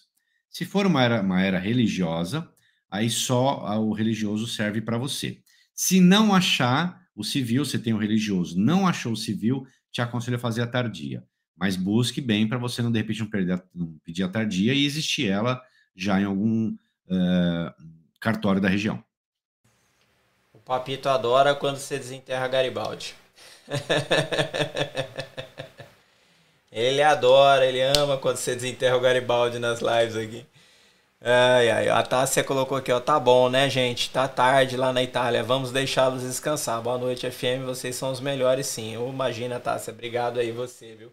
Obrigado por estar também preocupada com o nosso cansaço aqui, porque realmente o pessoal que não tem, é, não, não, não sabe, né, que a gente às vezes comenta aqui, mas nós estamos com o fuso horário 5 horas a mais o horário de Brasília. Então agora aqui é 2h21 da manhã e a FM está aqui tirando dúvidas de vocês, batendo um papo, conversando, rindo. É, é, isso é uma das coisas que a gente gosta muito de fazer e por isso a gente faz com bastante carinho. Obrigado a todos vocês aí que participam e estão sempre conosco aqui, tá? Apoiando o nosso canal também. Uh, o Léo mandou uma perguntinha aqui se o Jimmy vai participar do Zoom. Na próxima reunião eu vou tentar carregar ele, viu, Léo? Na próxima reunião de membros eu vou tentar carregar ele, porque na, é, no, no, dia de reunião de membros, assim, a gente tem que fazer é, hora extra, né, parceiro? Mas aí vou tentar me, carregar aí ele. Me ele. Chama, aí ele me chama às duas da tarde e fala isso, isso, isso, isso, isso, isso e some, entendeu? Aí eu tenho que fazer tudo aquilo e ainda fazer o zoom. Faz um você. Mas vou tentar carregar ele, pode deixar, tá? O Paulo de Siqueira também, ó, por isso procuro canais como este, as informações são muitas. É, a gente sabe. É por isso a gente criou esse sistema aqui de lives para vocês toda semana, tá? Uh, depois ele agradeceu aqui, obrigado Mendrone. É, o Gustavo Servilha também dando boa noite, pessoal. Bem-vindo, Gustavo. A Roseli aí agradecendo, muito obrigado, boa noite. O Gustavo aí, acabei de chegar, desculpa a demora. Tem alguma previsão de quando volta a marcar os novos processos? Desculpa se repetir a pergunta de algum colega. É, Gustavo, uh, as audiências agora dos novos tribunais, é, pelo menos nós ainda não depositamos ainda nenhum processo no, nos tribunais é, de província, né? A partir do momento que começar a sair as, as primeiras audiências, aí a gente vai mencionar para vocês mais ou menos o que está acontecendo é, em relação a prazos, principalmente. Hoje a gente não tem como nem é, comentar algo é, sobre isso, mas assim que começar a acontecer, pode certeza que a gente vai trazer para vocês aqui, tá? Vanderlei também agradecendo, obrigado, muito bom. Sandrinha também, Bonacera Amit. Papito colocou, tem que pensar em outro nome. Esquece o Garibaldi. Vou usar, próximo, próximo exemplo aqui não vai ser mais Giuseppe Garibaldi, vou usar outro italiano, José Manuel. José Manuel, é isso aí. Giovanni Bresolin está aqui com a gente também, dando boa noite, pessoal. Pergunta: é, o Jimmy já solicitou o alvará de soltura para poder ser caixeiro viajante no, judici no judicial da Itália toda, pela Itália toda? Passear bastante. Vamos passear bastante. O Vanderlei também aqui, ó, é, bom descanso. Uma Vilma colocou essa live, foi maravilhosa. Bom descanso, boa noite a todos, pessoal, a todos. É, obrigado a todos, né? Mama Vilma, com todas vocês são demais. O Léo, olha aí o Insta. Gustavo, desculpa não ter especificado. É em Roma mesmo.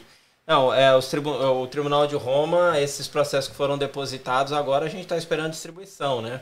Então foram muitos processos depositados de uma vez só. A gente acredita que vai demorar uns diazinhos ainda para sair a distribuição. Mas assim que começarem a sair também, a gente avisa vocês aqui, tá? O Léo caiu na risada, bom descanso, valeu demais. Antes de vocês saírem, pessoal, já deixa eu avisar vocês, tá? É, esses últimos dias é, foram ah, muito corridos para nós aqui da FM, né, por conta de todas essa, toda essa correria para depositar processo. E agora também, como nós estamos no período de, de é, verão, é, a gente vai começar a tirar alguns dias de folga aqui na FM, tá? É, eu estarei de folga do dia 28 ao dia 5 agora de julho. Então são sete dias, né? Que eu vou pegar ainda também dois dias aí dentro desses sete dias, dois dias de fim de semana. Então, na verdade, vão ser cinco dias de folga, tá? E vai cair justamente na próxima semana. Então, nós não teremos live na próxima terça, nem na próxima quinta e nem na outra terça-feira. Estaremos voltando às nossas lives aí após o dia 5 apenas. Então, uh, mas teremos vídeos, né, cortes aí que vão ser publicados todos os dias aí no canal. Então, continuem acompanhando uh, o canal, que não vai deixar de ter conteúdo para vocês, não, tá bom? Mas voltamos com as lives depois do dia 5 de julho. E aí depois tem também os dias de folga que meu parceiro vai tirar, porque a gente não deixa a FM parar nunca, né? Como a hashtag aqui, ó, FM não para, é assim que a gente faz, né? Vai ter os meus dias de folga, depois os dias de folga do Jimmy também. É, assim como vai ter também os dias de folga do Guido. a gente tira os dias de folga aqui separadamente para justamente não deixar a FM parar nunca. Então, só deixando o recado para vocês, voltamos com as nossas lives então a partir do dia 5 de julho, mas não deixem de acompanhar nosso canal, né? Porque a gente não vai estar tá na live que não vai ter vídeo, vai ter vídeo todo dia, tá bom? É, finalizando as últimas aqui, o Ricardo Diamite colocou aqui é, Boa noite a tutti. Como sempre, live fantástica e repleta de informações. Valeu, Ricardo. Ronaldo aí também colocou em nome da família Valdo. Obrigado, Fabian e Jimmy, pelo excelente material dos vídeos e esclarecimentos nas lives. Boa noite a todos. Valeu, Ronaldo. Oscardinho aí também dando boa noite a Mitch. A Tássia batendo palminhas. O Renan Bona colocou o corte da minha pergunta sobre troca de nome e sobrenome. Está no canal? Tá também, viu, Renan? Colocamos lá. O Oscardinho colocou a hashtag FM não para. O Léo, então, dia 7, venho dizer sobre o meu reconhecimento no dia 6. Perfeito, Léo. Vou ficar esperando, viu? Vou cobrar você, cara. É, Vanderlei, ó, mas uh, uh, rumo às praias do Egito. vai, vai rumo. É, não vou para as praias do Egito, não, viu, Vanderlei? Eu não, não, não consigo chegar tão longe assim, não. Mas valeu, pessoal. Obrigado aí a todos que participaram com a gente né, dessa super live aqui. Foi realmente muito bacana a presença de todos vocês aí. Vou sentir saudade esses dias que a gente não vai estar tá com live. É, e com certeza a gente vai voltar aí com mais energia ainda para poder é, ajudar vocês a, a, continuar tirando dúvidas aí, acompanhar vocês de perto, tá bom? Grande beijo a todos e até o dia 7 de julho. Valeu!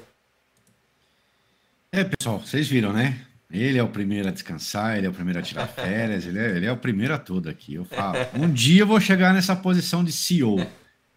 Minha mãe falava, estuda para você ser CEO. Eu não sabia o que significava CEO, entendeu? Aí eu optei pela profissão errada. Mas brincadeira à parte, pessoal. É, é, com muito orgulho, muito prazer que a gente atende vocês aqui. A gente fica muito feliz da participação de vocês com esse montaréu de pergunta bacana, pergunta bem produtiva. E as que não são tão produtivas, a gente dá uma uma incrementada assim e deixa ela produtiva. A gente tem uma, uma, uma mente muito boa para isso aí. Mas 99% dos, das perguntas de vocês, quase 100, né, parceiro? Opa, quase 100, então, né? bem lá no ângulo do gol, vocês acertam aí, que é dúvida de muita gente. Então, vocês estão de parabéns pelas perguntas e pela participação. Tá joia? E eh, agradeço aí tudo que vocês falaram sobre a gente, de bom. Isso só enaltece e nos faz trabalhar cada vez mais. Rapidinho, Fechado parceiro, assim? antes de você dar o tchau, antes de você dar o tchau, só para avisar a galera, ó, processos que estão entrando aí agora, não é porque eu tô de folga que não vai ter processo protocolado não, viu? Processos que estão entrando na empresa agora, como eu disse, o Jimmy vai continuar aí atendendo enquanto eu tô de folga e a gente vai continuar depositando processos, tá? Então não ache que vai parar não, porque aqui a FM não para, viu? Não esquece. Isso aí. Então, uh, ah, para terminar, um beijo para você, para você e para vocês aqui do Instagram. Arrivederci. Bacione a tutti, ciao ciao.